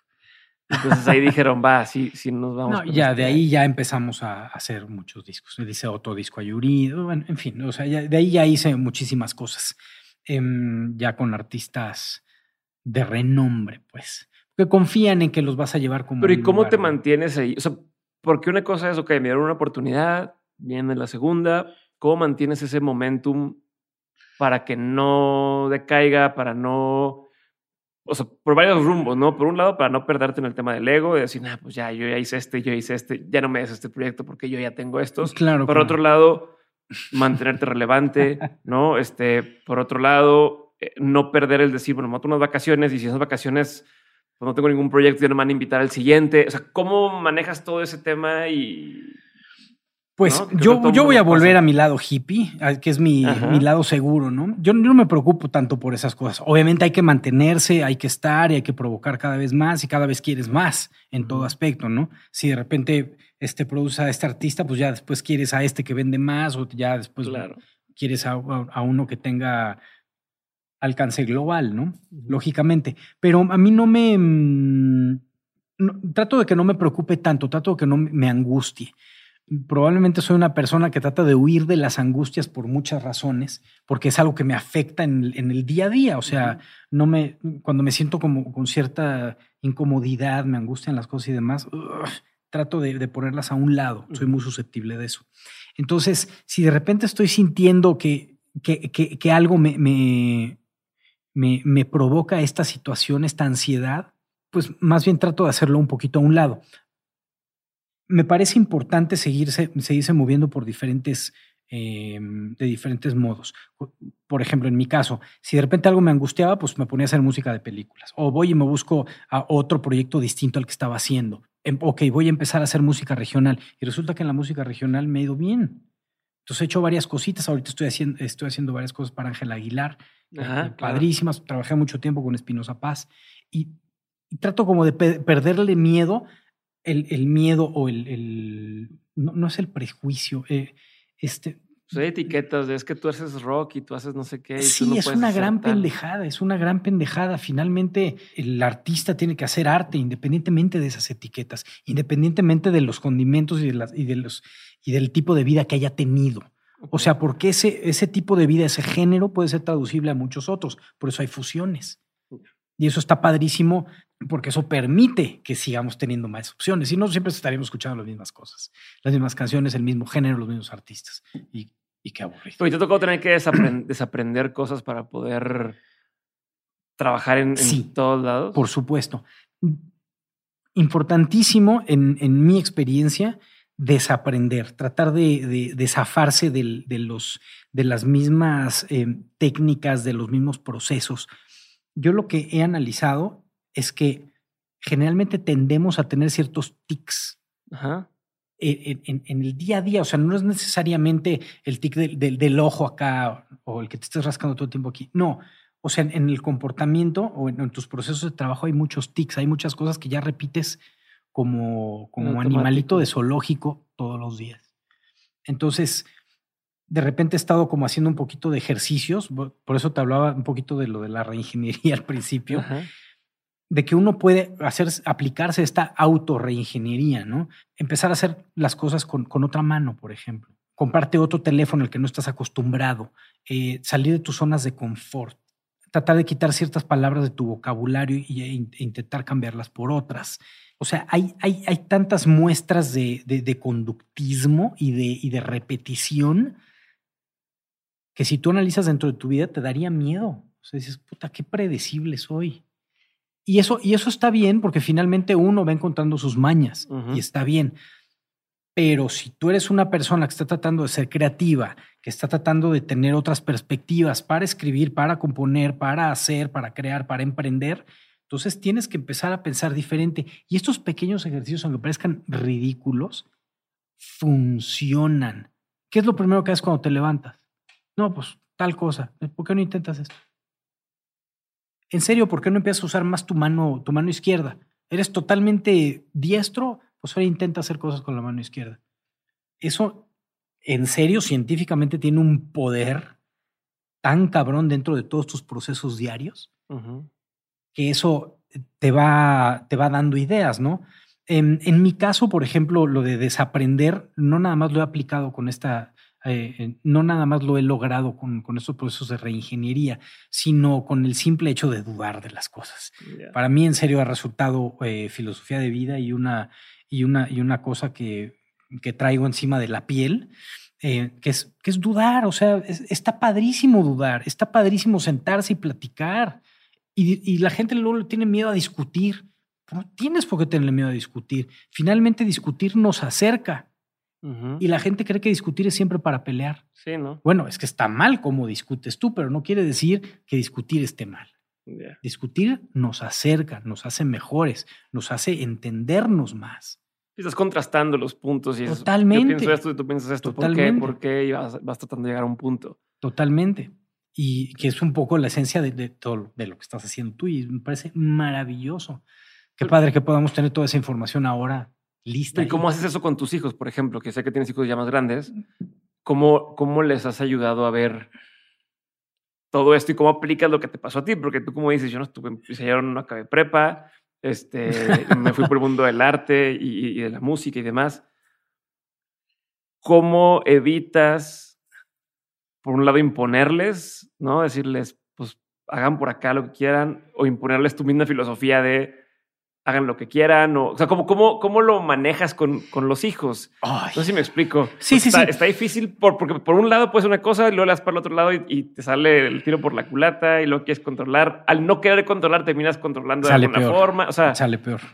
Pues ob- digo, obviamente hay que partir de que sabemos que el atreverte a ser papá es saber que la vas a cagar en muchas cosas. claro. Ya de entrada acéptalo, así va a ser, la vas a cagar Ajá. en muchas cosas. Y está bien. Y también ellos, también los hijos y demás. Pero Bueno, em, tu hijo, es- tu hijo es músico, aparte. bueno, mi hijo mayor como- es músico. Yo tengo un amigo que es doctor y que su papá, que es doctor, es un oftalmólogo de los más reconocidos en, México, le decía, no seas doctor, no seas doctor, no seas doctor. Entonces el güey, no, pues más quiero ser. Claro, Se terminó siendo, lo abandonó la carrera durante dos años para Claro. dedicarse a administrar otras cosas y luego regresó y terminó siendo oftalmólogo. O sea, al final volvió a hacer lo mismo, claro. este, pero no sé tú. caso, psicología ¿cómo inversa, ¿Cómo ¿no? lo manejas? Es pura psicología inversa eso. Pues en mi caso, yo, yo, por ejemplo, traté de no decirle nada porque es muy común que tú cuando a tu hijo le dices haz tal cosa, se bloquea y no lo hace. Entonces, cuando él empezaba a agarrar la guitarra a los nueve años, de repente le decía, ah, aguas, pon este dedito aquí, aquí. Luego, luego se bloqueaba. ¿eh? Ya. Entonces dije, "Mm, No. no le voy a decir nada en absoluto. Y para nada quería ser el típico papá de, ah, mi hijo, tenga usted su primera guitarra, Ajá. vaya a la clase. No, no, no. Que sea lo que quiera hacer. Y ha sido lo mismo en- en- con, con- con mis tres hijos, con, este, con, con mi hijo mayor y con mis dos hijas que le siguen.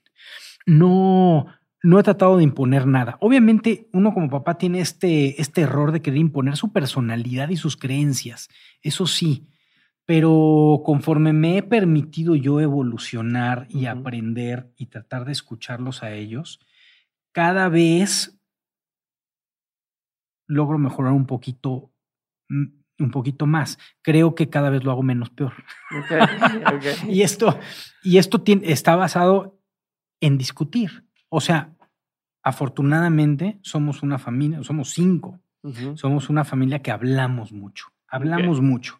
Entonces, si, si, si mi esposa tiene un problema, si siente que algo no le están, no le están diciendo correctamente, o si siente que le, le hablaron feo, o si ella quiere proponer algo, o, o- un paseo, ¿no? o permiso, o, la posibilidad, o, o simple y sencillamente el punto de vista de alguno de ellos, sí somos de sentarnos y platicarlo. De repente, por supuesto, como buena familia latina, los volúmenes y Claro. los, los- los decibeles empiezan a elevarse así, y se empieza a poner todo así y se eleva. Y de repente siempre hay alguien que tiene un poquito de cordura y dice, a ver, a ver, Shaq here, spinning fast acting pain relief for 2024 with Icy Hot. Take it from me. Sticking to your new workout routines can lead to sore muscles. Icy Hot starts working instantly to dull the pain with the icy cool sensation. Then, the warming sensation relaxes it away. Feel the power of Icy Hot's contrast therapy. Ice works fast, heat makes it last. Icy Hot. This episode is brought to you by Seed. Probiotics are most effective when they make it to your colon alive. That's why Seed developed a patented two in one capsule that safeguards viability of its DSO1 daily symbiotic through digestion to deliver the maximum dose to your colon. No refrigeration necessary. Visit seed.com slash Spotify and use code Spotify25 to get 25% off your first month. aliviánense todos un poquito, ¿no? Ajá. Este, pero se permite la discusión. O sea, para nada estamos en esta, en esta época en la que usted cállese, que usted no sabe, ¿no? Sí. Yo Respete digo, a sus mayores digo- y porque yo lo dije. No, eso no existe. Eh, aquí hay, afortunadamente, hay diálogo, hay debate y, y dentro de lo que cabe hay, hay un respeto importante. Creo que hay consideración, hay mucho amor, definitivamente. Este, y, y, y sí tiene que haber empatía, definitivamente, entre- todas las partes de, de la familia y tiene que haber una colaboración, tiene que ser un colectivo.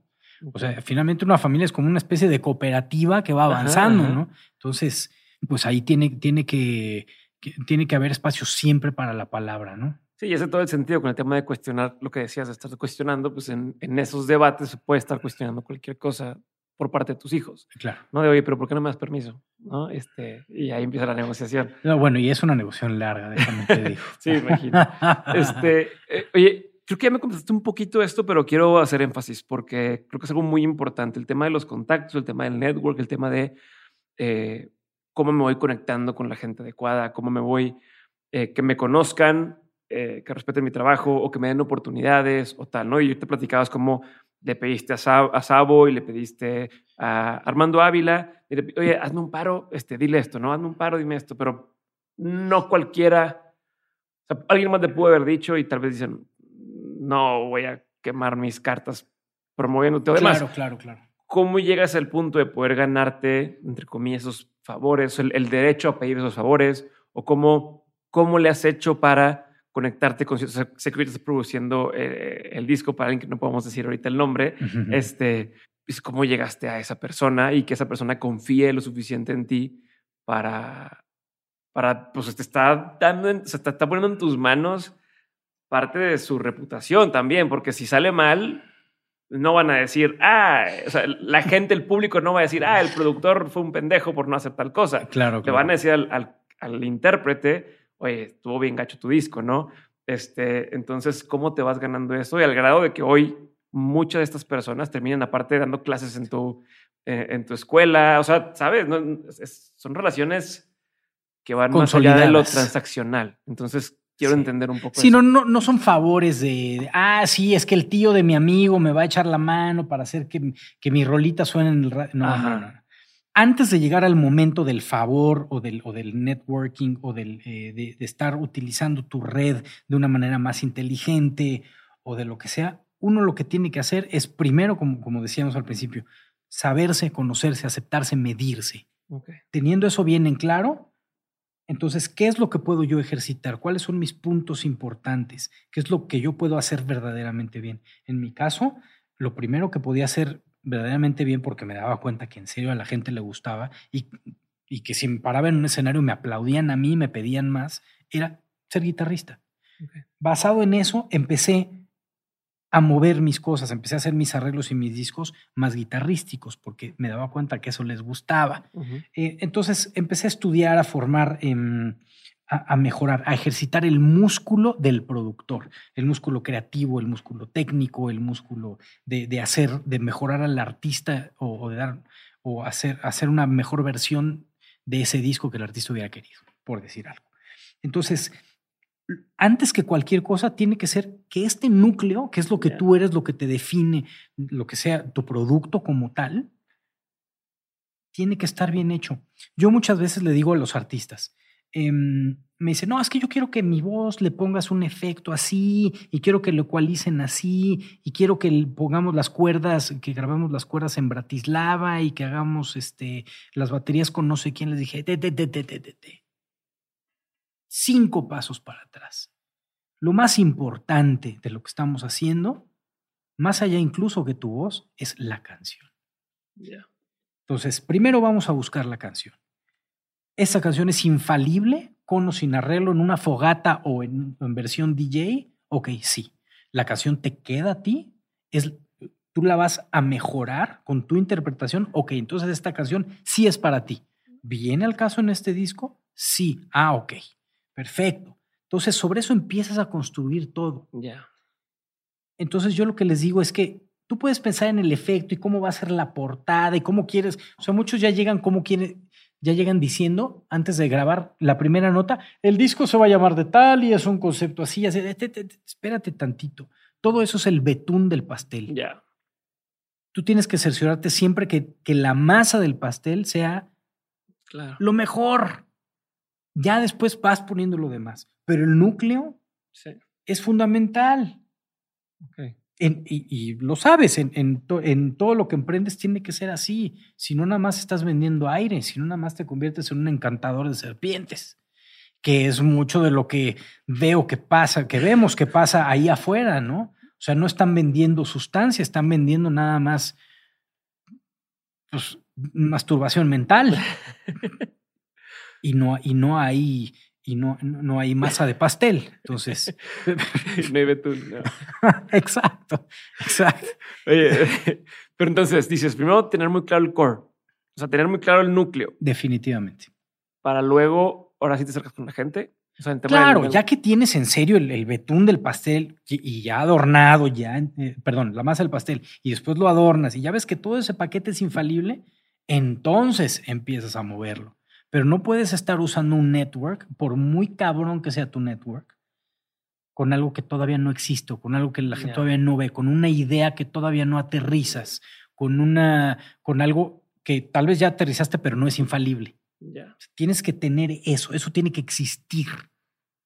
Si no estarías como lo dicen quemando cartuchos. No, Sí, de, oye, claro. un paro y es, güey, pero es que no estás ahí todavía. Sí, son, son salvas. Y, y también otra cosa que le digo a los, a, los, a los artistas que también aplica para el emprendimiento es que muchas veces el público allá afuera, con cada concepto, está esperando, ti- ti- tiene la primera impresión, ¿no? Pareciera que es como cuando tú estás en, en primaria y el güey tres años más grande que tú te dice, nos vemos a la salida, güey. Ajá. Y tú dices, puta, ya me cargó la chingada, ¿no? Y sabes que con este cabrón gigante, si no llegas y lo revientas de un primer golpe, ya te Ya te chingaste. valiste. Ajá. Exacto, ya, bueno, Sí. va a ser triste. Lo mismo pasa con el público, lo mismo pasa con la primera impresión de algo que tú presentas. Por mucho que tú tengas un network, si tú no llegas a noquear, está muy cabrón que tengas una segunda oportunidad. Entonces vas a tener probablemente que más bien buscar otro, otro, otro proyecto y entonces desarrollarlo y presentarlo. Pero este generalmente ya fue como una salva, Ujú. Ya es cartucho de salva, ¿sí? no, no pasó nada, se cebó. Es, digo, pienso yo, ¿no? Eh, ese- esa ha sido un poquito mi manera de pensarlo. Entonces, generalmente cuando, cuando trato de acercarme es porque creo que tengo algo que verdaderamente puede funcionar o que por lo menos existe o que, o que puedo respaldar, que eso también es importante. Y que también define mi trabajo, o sea, es algo que me hace sentir orgulloso, que me hace sentir satisfecho, que me hace pensar que,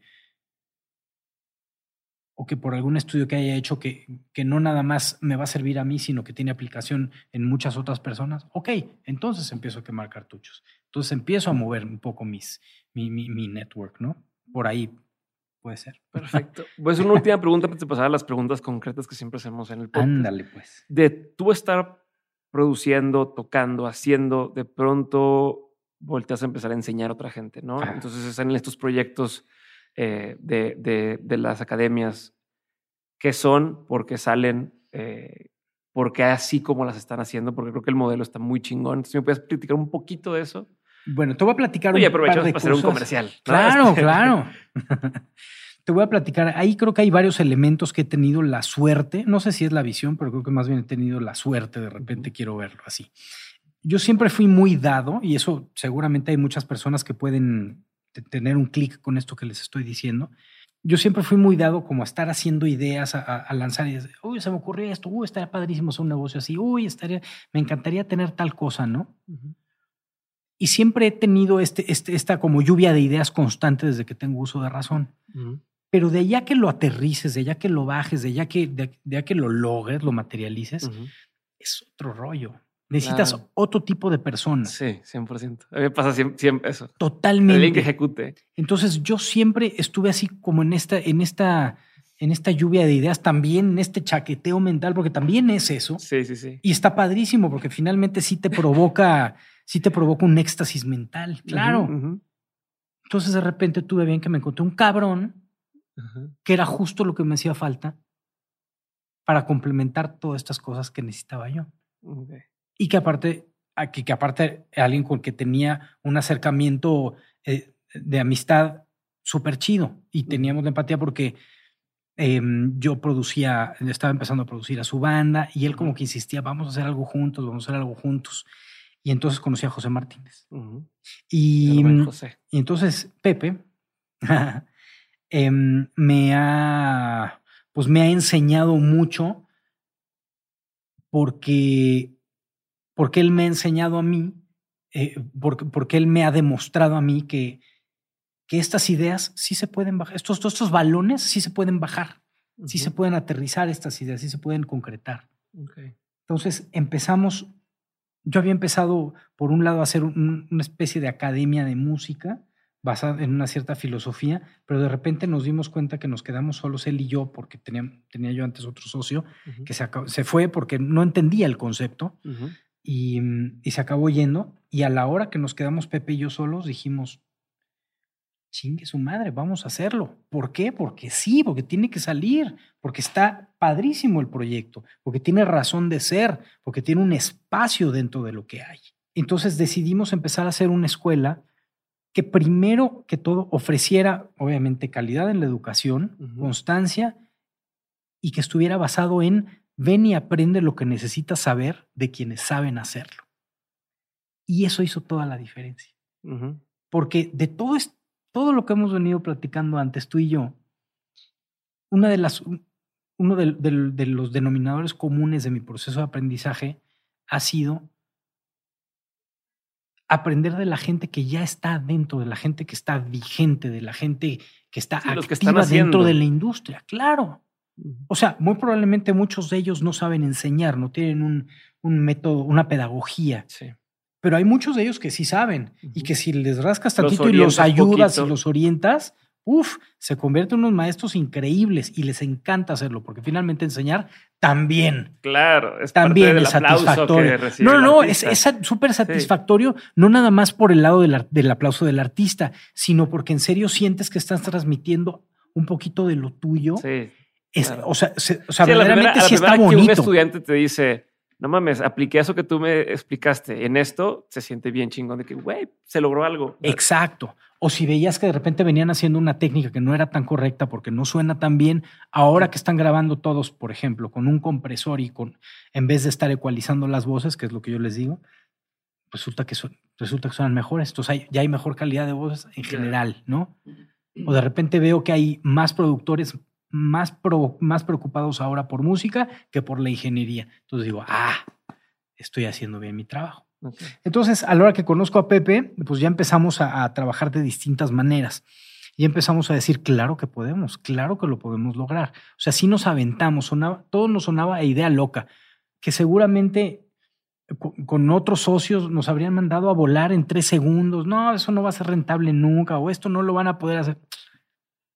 O sea, tenemos en, en un año de haber abierto, tenemos más de 500 alumnos. Es, ¿Qué enseñan? Eh, tenemos diplomados de producción, de ingeniería en mezcla, en masterización, de ingeniería de grabación, perfeccionamiento para guitarras, para, para guitarristas, para bajistas, para bateristas. Y lo que hacemos es que los mentores de cada uno de los diplomados son sí, repito, personas activas y, vigentes dentro de la industria musical que han encontrado su, su modo de hacerlo, que ahí también coincidimos, em, que han encontrado su propia manera de, de, salir adelante y nos enseñan lo básico, lo que hay que saber, lo que es de cajón. Lógicamente no vamos a, a negar la, la, a la academia como tal. Y, y, las cosas básicas que necesitas saber, pero eso viene ensalzado con, con experiencias eh, propias, reales, verdaderas y eficaces dentro del mundo, dentro del mundo allá afuera, ¿no? Entonces, y aparte cada mes invitamos a un mentor eh, pues ya como más rockstar, que tenga, que, que, venga, pues sí a inspirar, que venga a compartir sus técnicas, que venga a, a este, a, a, enseñar cómo, cómo es posible que alguien pueda tener una perspectiva distinta, porque finalmente Em, lo que pensábamos es que para lograr hacer todo este tipo de trabajos es importantísimo tener esa perspectiva distinta, o sea, poder zafarte de, este primer ángulo y verlo desde el lado, que es lo que hace el escritor, ¿no? O sea, porque todos finalmente vivimos vidas muy similares, pero ¿por qué la historia de tal escritor te parece buena o tiene valor literario y esta no? ¿Por qué? Porque son las perspectivas lo que hace la diferencia. Ya. Entonces, si tú tienes un, lo que decíamos otra vez con Pepe, si tú tienes una especie de caleidoscopio con el cual puedes ejercitar y, tener diferentes puntos de vista con respecto a, algún hecho, entonces puedes tú empezar a enseñar diferente, a escribir diferente, a crear, a pintar, a componer, etcétera, etcétera. Por ahí va un poquito la idea. Ahora sí, voy a las preguntas concretas. ¿va? Venga. La pregunta es concreta, la respuesta no tiene que ser. ¿Cuál ha sido uno de los peores consejos que te han dado? Puedo decir varios. Me han dado muchos muy malos consejos. Voy a contar una anécdota rapidísimo. Una vez estaba con, con- con unos amigos en, en una alberca y cada, cada quien estaba con su hijo, ¿no? Con sus hijos. Y este, y este cabrón agarra a su hijo, este, le dice, te aviento y te agarro. Sí, sí, sí, papá, sí, papá, estaba chiquito. Entonces lo avienta y no lo agarra. Entonces se va y, y el niñito, estaba chiquitito, este, le dice, pues no me agarraste, es que eso es para que aprendas que en esta vida no debes de confiar ni, No ni de tu propio padre. Yo dije, puta madre, ya que nos manden una bomba ahorita mismo, merecemos la extinción todos. Qué bárbaro. Qué horror. Em, uno de los peores consejos definitivamente es persigue tus sueños. Em, eh, tú puedes ser lo que tú quieras, tú, tú puedes lograrlo, eh, lo que tú quieras hacer en esta vida, puedes llegarlo a hacer. Este, me parece muy peligroso jugar con la esperanza de la gente. Me parece muy peligroso hacer creer a la gente, hacer invertir a la gente en cosas que no les van a, que no les van a resultar y, y que el 90% de las personas que están invirtiendo en lo que tú estás prometiéndoles que les vas a vender no les va a servir de nada más que para distraerlos de las cosas que en realidad podrían servirles. Me parece vil. ¿Cuál sería uno de los mejores consejos que te han dado? Em, dudar de todo, claro. dudar de todo y también estar em, en toda esta cuestión de discutir, de saber, de saber cómo, cómo, hacer que la comunicación nos salve. Um, Muchos creemos que, que, que la palabra es, es lo que, que es la única justificación de nuestra existencia, que es lo único que nos, que nos salva como humanos, ¿no? y, y la palabra ejercitada, pues es, pues es la, el, el- el comunicarnos, el dialogar, el discutir, el pues negociar, por así decirlo, pero es, es- es debatir. Hay que hacerlo, hay que atreverse, no hay que perderle miedo a eso. Y eso, eso sí, definitivamente es de los mejores consejos que hay. Pero sí hay que dudar. Chingón. ¿Un consejo que antes tú dabas como bueno que ya no darías? Pues yo creo como, como muchas personas, hubo un tiempo en mi vida que yo creía que el amor como tal era lo más importante. De hecho, hay muchas religiones que basan el concepto del amor como una virtud. Y yo no creo que el amor sea una virtud, me parece un gravísimo error. Em, ¿Por qué? Porque el amor está totalmente, está malentendido, mal llevado, sobrevalorado. Por supuesto que creo que es lo más bonito que hay. Y hay que mantenerlo. Pero la virtud no es el amor por sí solo, la virtud es el trabajo que tú le aplicas a ese amor. O sea, si cualquier hijo de puta es capaz de sentir amor por, su, por sus hijos, por su esposa, por su, lo que me digas. Entonces, eso no puede ser una virtud porque no es algo que ejerzas, es algo que ya está Ya. existe, ¡pum! sale. Entonces, lo, lo único en realidad que, que- que vale ahí es la proactividad, el, el trabajo que ejerces para hacer que ese amor perdure y trascienda. ¿Estaba? Bueno, me parece, me parece. Buda. Eh, eh, decisión más importante que has tomado. que todas las decisiones que tomo las he hecho instintivamente. Cuando tiendo a, a sobrepensar las cosas, eh, a tratar de sobreracionalizarlas, em, creo que las estoy forzando. Mm, Cuando general, lo- cuando me han salido mejor las cosas es por un, por un, por un instinto. Ok. Definitivo, en, en mi caso. ¿eh? Sí, pero es una decisión consciente el decir, voy a dejar que mi instinto juegue.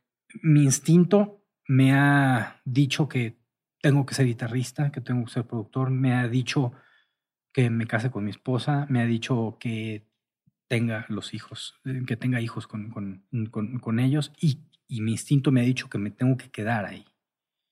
Y eso, este, y me ha hecho seguir, es mi instinto también me ha, fue el que me hizo decidir juntarme a, a hacer todo esto que estoy haciendo con Pepe Martínez, em, mi carrera en general, todo esto, e incluye el perdón también, el, el- el pedir perdón cuando la cagas, lo he hecho más por instinto que por, que por raciocinio. Pero tal vez muchas veces la cabeza me está diciendo, no, no, no, no deberías, no sé. Pero si tú lo sientes, déjate ir, güey. Está bien, no pasa nada. Okay. Creo que el instinto es, es algo que, que, el ser humano tiene que ejercitar todavía más y que hay mucho por descubrir en ese ámbito. Okay. Otra vez siendo hippie yo. ¿Cuál ha sido una de las peores decisiones que has tomado? En general, todas las decisiones que tomo cuando, cuando estoy enojado, cuando tengo la cabeza caliente. Okay. Cuando decido salirme de algún proyecto o, o, o dejar de, de, de, de, hablar con determinada persona por, por, por enojo, por terquedad. Pero, y, y, y, generalmente es justo en el momento, cuando tienes la cabeza caliente, cuando acaba de pasar, que hay tomas decisiones. Lo peor que he hecho siempre es tomar decisiones en ese momento.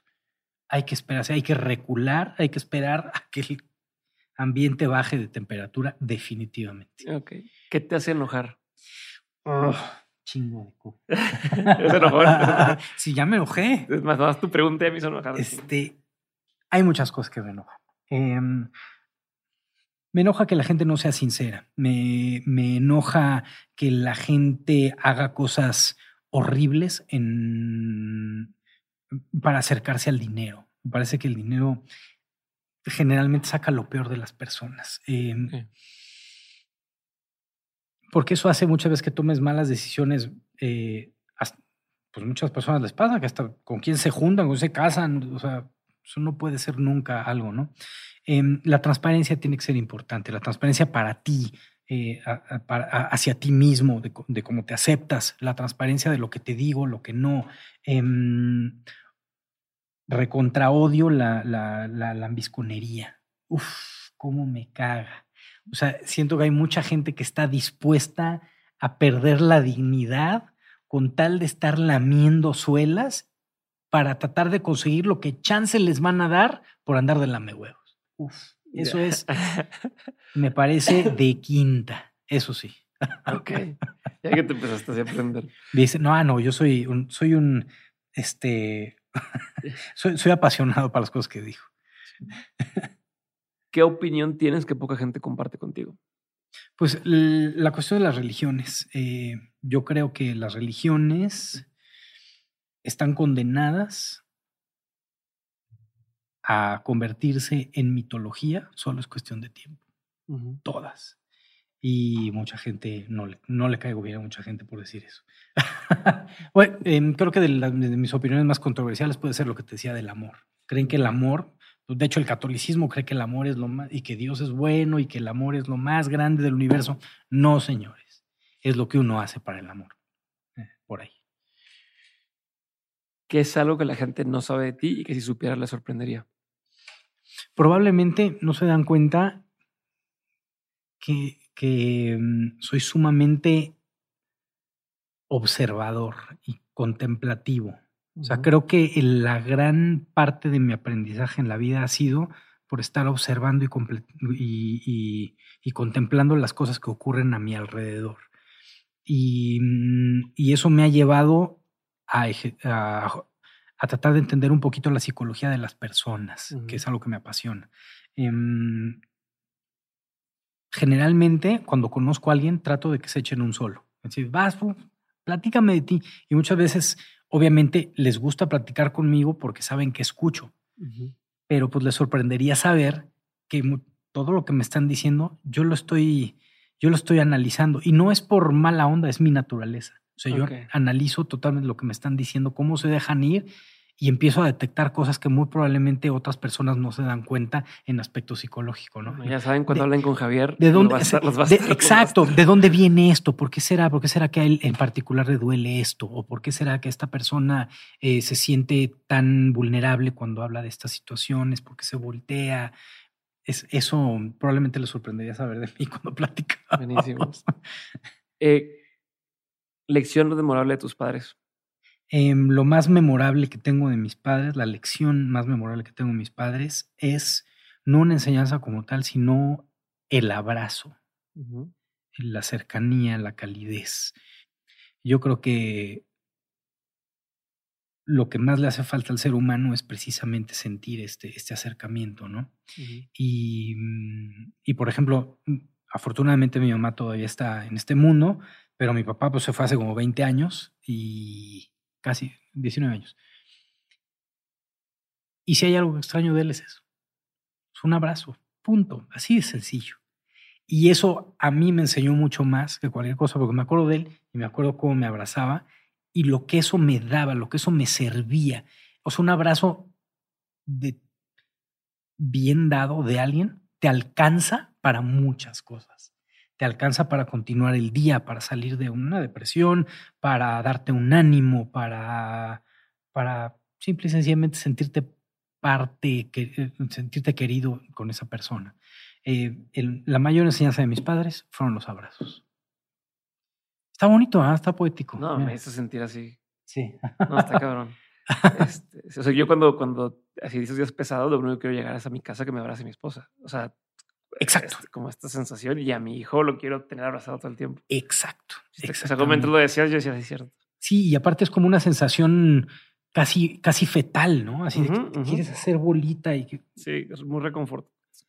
pero como protección, reconfortante. Claro, Esa, esa, esa, es un cobertor. ¿Qué aprendizaje te vinieron a traer tus hijos? Uy, este, mis hijos han sido mis grandes maestros en la vida, definitivamente. Mm, me han enseñado a dialogar cada vez mejor, me han enseñado a aceptarme. Eh, yo he aprendido más de mí con mis hijos que sin ellos, definitivamente. No nada más por el cliché de que son, tus hijos son tu espejo. No, no, no. O sea, verdaderamente ha sido para mí un ejercicio eh, psicológico importante por todo esto que te decía que me llama la atención esos temas. Entonces me doy cuenta de dónde vienen mis regaños, mis, mis, mis frustraciones, las cosas que trato de limitarles vienen de mí por otras cosas que probablemente incluso a mí me cagaban y aún así lo repites. Es, es vergonzoso, pero lo hacemos. Entonces, em, eso para empezar con mis hijos ha sido así. Em, he aprendido a ser más, no tan juez, y no, no tan autoritario, no tan terco, definitivamente. Em, a entender que, que, verdades hay muchas y no solo la nuestra, ¿no? Em, e incluso fuera de tu, de tu núcleo cercano, o sea, hay tantas realidades que uno tiene que aceptar esas, esas cosas. finalmente es una cuestión de empatía, pero, mm, pero escuchar estas, estas, estas voces de los que antes eran menores de edad, ahora ya nada más uno de mis hijos es menor de edad, mi hija Sara, la chica, este, los demás ya son mayores, y ellos, em, aún desde niños, ya mostraban cierta tendencia nueva de pensamiento, cierta em, em, e, e, evolución, sí, cierta mejoría en, en, las formas que uno pretende enseñarles, tú ves que ya ellos como que ya vienen mejoraditos en ciertas cosas. Claro que uno puede decir, ay, no, pinches, eh, bueno, ellos no son millennials, son, son ¿qué son? Generación, que sí? Centennials. Centennials. Este, no, pinches centennials, son así y así y así, son de piel delgada y no sé qué, pero está bien, están mejorando. Yo sí creo que la especie va mejorando. Finalmente sí. por ahí en los libros de, de Yuval Noah Harari siempre dice que que aunque no parezca, sí hay mucha evolución, sí, sí, hay una constante evolución en movimiento. Entonces, aunque tú no lo veas desde tu muy cerrado núcleo o, no cerrado, eh, pequeño, breve, digamos, no te das cuenta de lo que en realidad se está moviendo a nivel global. Finalmente sí hay mucho espacio para la evolución. Y creo yo, por ejemplo, que en estas pláticas con mis hijos, en estos, en este entenderlos, se, alcanza a vislumbrar muchas, muchas maneras de pensar que, que considero que son mejores o que llegan o que tienen fines más legítimos, ¿no? Entonces, definitivamente he aprendido muchas cosas de ellos. Bueno. Película, libro, documental, serie, pieza musical, lo que quieras que haya marcado un antes y un después en tu forma de pensar, en tu vida. No importa que haya sido hace 30 años, hace un año. Ayer. Ok. Ay, libros tengo muchos que me han, que me han cambiado, pero yo creo que el que más me sacudió y el que más logró tocar todo lo que hago es un libro que se llama El País de las Sombras Largas, de Hans Ruesch. Y ese te lo, creo que, en, secundaria me lo dieron para leer en la escuela.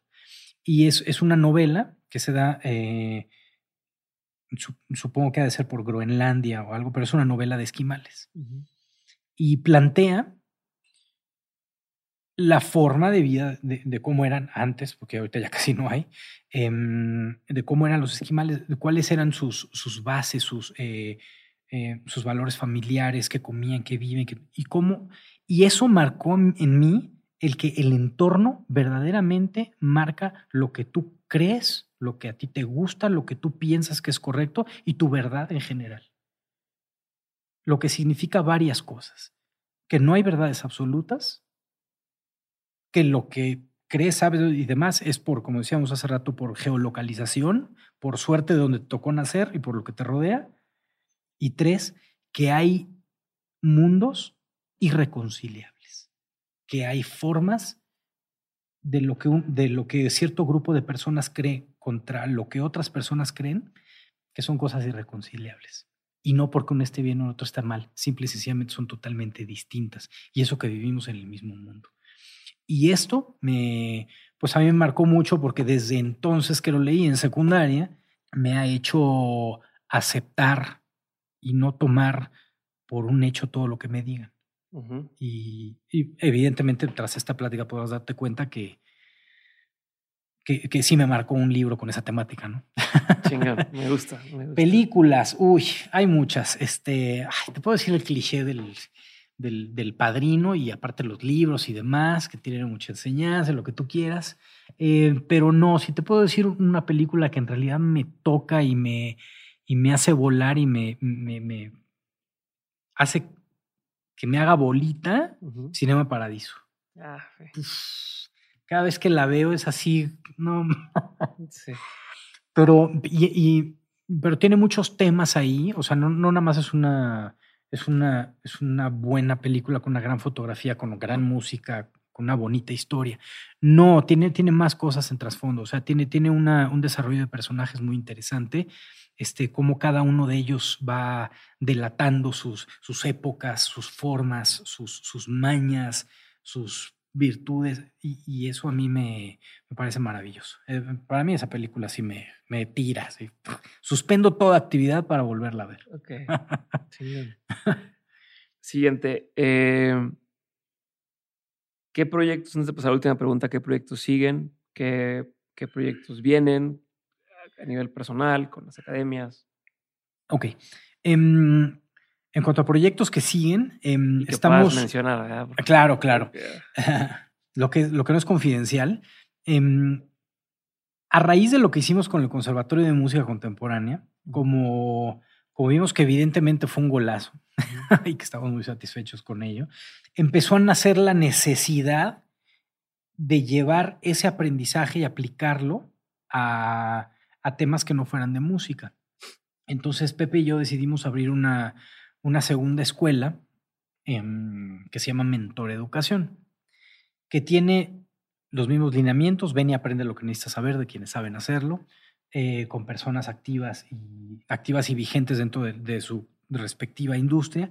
Entonces, abrimos esta escuela con un primer diplomado que se llama este, Taller de, eh, Diplomado Intensivo en Escritura Creativa, que lo da maravillosamente José María Arreola, que ya, ya, ya podrán escuchar sus palabras desde este mismo micrófono.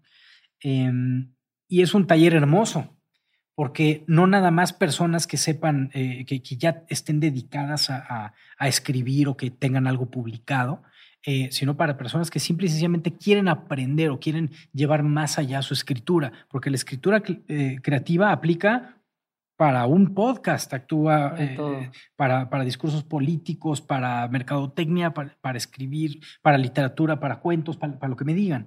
Entonces ha, resultado ser un, diplomado precioso y el tipo de gente que de, personas que está dentro, que obviamente es un ejercicio variopinto porque hay de todo. Entonces em, nos ha traído muchas satisfacciones. Tenemos grandes invitados. Está Juan Villoro, que siempre será muy laureado por la puerta por la que entre, porque es una maravillosa persona con un cerebro formidable. Está Liliana Bloom, que tiene ahí un libro que se llama El monstruo pentápodo, que es maravilloso. Estaba, eh, em, bueno, tenemos muchos invitados así de, de, de, gran talla. Y después de eso, ahora empezamos con un diplomado en redes sociales y otro en, marketing digital. Y pues hemos encontrado una, muchísima gente que, que, tiene la necesidad de empezar a entender cómo se hace esto, ¿no? Sobre todo que no es lo mismo que tengas 500 likes o que pagues por tener 500 likes a que tengas 500 engagements fuertes, ¿no? O sea, en serio, o que tengas mensajes ya directos, o que tengas, o 500 ventas, por así decir, ¿no? Entonces, em, de repente puede ser bastante confuso para muchas personas lo que sucede a nivel, a, nivel em, redes sociales o a nivel internet, pues, pero cómo hacer que tus ideas puedan bajarse y llevarse a cabo dentro de este esquema digital para, para que lleguen a, sus últimas consecuencias, al mayor número de personas posibles y que puedas tener el, el, el, mayor alcance posible. Entonces, con, con, con, Mentor Educación, pues estamos en eso ya arrancando y muy, muy satisfechos. Fuera de eso, pues en la música yo sigo produciendo artistas todo el tiempo, muy contento de hacer nuevas colaboraciones. Eh, afortunadamente ahorita, este, te digo, hice unas cositas para Ángel Aguilar que están ya saliendo, que está la canción En Realidad, que es, que es una canción que todo el mundo está escuchando ahorita. Ahí estuve colaborando. El nuevo sencillo de Sintec también lo coproduje con él, que se llama Eclipse de Luna. Todo el disco nuevo de los Osos del Ritmo también. Tenemos ahí un tremendo invitado que le estamos haciendo un disco próximamente. También va a venir acá de invitado seguramente. Este, mm, no sé, hay mucha música. Hay pretextos para hacer música sobran siempre. y, y ahí voy a estar seguramente. Perfecto. Javier, última pregunta. De todo lo que has vivido, tanto en lo personal como en lo laboral, has tenido un montón de aprendizajes. Si tuvieras que quedarte con tres aprendizajes que quisieras tener siempre presentes, ¿cuáles serían? El primero, em, las horas de vuelo cuentan. Eh, es importantísimo considerar que tu, que tu skill, que tu, tu este, mm, tu don o tu área de expertise, digamos, o tu actividad principal, la ejercites a más no poder. Se requieren horas de vuelo para perfeccionarlas. Y cada vez es más importante que lo que hagas, lo hagas mejor aún. Por ti, por tu comunidad, por el mundo, por tu familia y por competencia, por donde lo quieras ver. Las horas de vuelo cuentan y son eh, no, no, hay cómo escaparlas. Entonces, esa sería la primera. La segunda, definitivamente, reitero, perdón que sea em, terco e insistente en esto, pero para mí la, la, segunda, la segunda enseñanza sería que el dinero no puede ser el tema central de la conversación en ningún aspecto. Tiene, tiene que ser una de tantas consecuencias que de que hagas bien las cosas nada más. Em, no, eso no puede ser. El, ser humano no se puede pesar por eso. No puede, o sea, la humanidad no vale dinero. No puede ser eso lo que nos defina como seres humanos. Carajo, no me niego. Eso me encabrona. Me decía hace ratito que te enoja, eso me encabrona. ¿Por qué te quieres medir por el dinero que tienes o podrías tener o por lo que no tienes? Ayer hablaba con un artista plástico y, pensaba en eso en cuanto a las pinturas, ¿no? Esta pintura es mejor que esta porque vale más que esta otra. Claro, claro. Finalmente lo que existe es un canal de comunicación. Si hay obras de arte, pinturas, eh, esculturas, canciones, etcétera, que tienen por alguna extraña razón, y yo que soy una persona totalmente escéptica, te lo voy a decir, y ateo, sorry, este, yo creo que si hay algo, si hay algo, si algo existe que no se pueda ver, es este tipo de, de, de, cosas que hacen la diferencia entre que una canción sí sea conocida o no, o que entre una pintura te evoque a ti algo o no, o que a mí tal voz, la voz de un cantante sí me comunique, sí me ponga la piel china o no. Y eso son cosas que no existen, pero sí existen. O sea, sí están, son tangibles y eso finalmente le acaba dando un valor eh, monetario y, de otro tipo de cosas, ¿no? De reconocimiento, etcétera. Pero, pero sí, eso no hay cómo medirlo. No hay cómo medirlo. Van dos. que hay que salir, te diría que hay que salir al mundo sin miedo. aventarse, hacer lo que venga. No hay que tenerle, no tiene uno por qué estar siempre con todo estudiado, con todo, todo preparado para salir. Hay cosas que se dan sobre la vida en el, en, el día a día, en la improvisación de tu vida. Eh, no hay que tenerle miedo a, lo que pueda pasar. Hay que confiar en la pesca del día. Hay que confiar en, en, la canción que escuchaste hace rato que te inspiró. Hay que confiar en, en el, en el en el pensamiento o en el aprendizaje que vas agarrando mientras vas caminando, en, confía en lo que te evoca o te inspira una, una caminata por el parque un paseo en bicicleta. O sea, finalmente yo a eso le llamo la pesca del día, ¿no? ¿Qué hiciste hoy? No, pues hoy, hoy voy a pescar, voy a, voy a leer, voy a, eh, voy a caminar, voy a platicar con, este, con, no sé, con, con, mi mamá, con mi hermano, con, con, mi esposa, con mis hijos, o con un buen amigo, o, o, incluso con alguien con el que no tengo nada que ver, voy a platicar con él. Y esa que sea la pesca del día. ¿Y eso qué es lo que me va a dar? Te apuesto a que hay un chingo de aprendizaje ahí, nada más, listo para que tú lo agarres. Y es una cuestión nada más de salir a pescar, a ver qué pasa. Hoy hay peces grandes, hoy no, hoy hay algo distinto. Es una cuestión de, de, de, de ir como por deporte, buscando sabores distintos, nuevos cada vez. por ahí.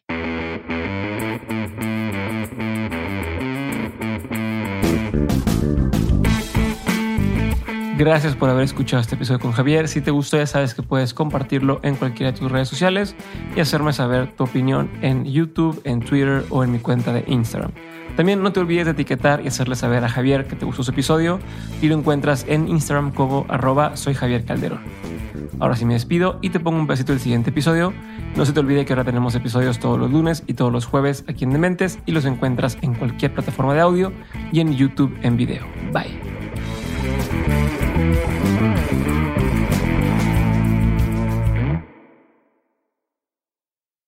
Guys, it is Ryan. I'm not sure if you know this about me, but I'm a bit of a fun fanatic when I can. I like to work, but I like fun too. It's a thing. And now the truth is out there. I can tell you about my favorite place to have fun. Chumba Casino. They have hundreds of social casino style games to choose from with new games released each week. You can play for free anytime, anywhere and each day brings a new chance to collect daily bonuses. So join me in the fun. Sign up now at ChumbaCasino.com. No purchase necessary. VGW. Void were prohibited by law. See terms and conditions. 18 plus.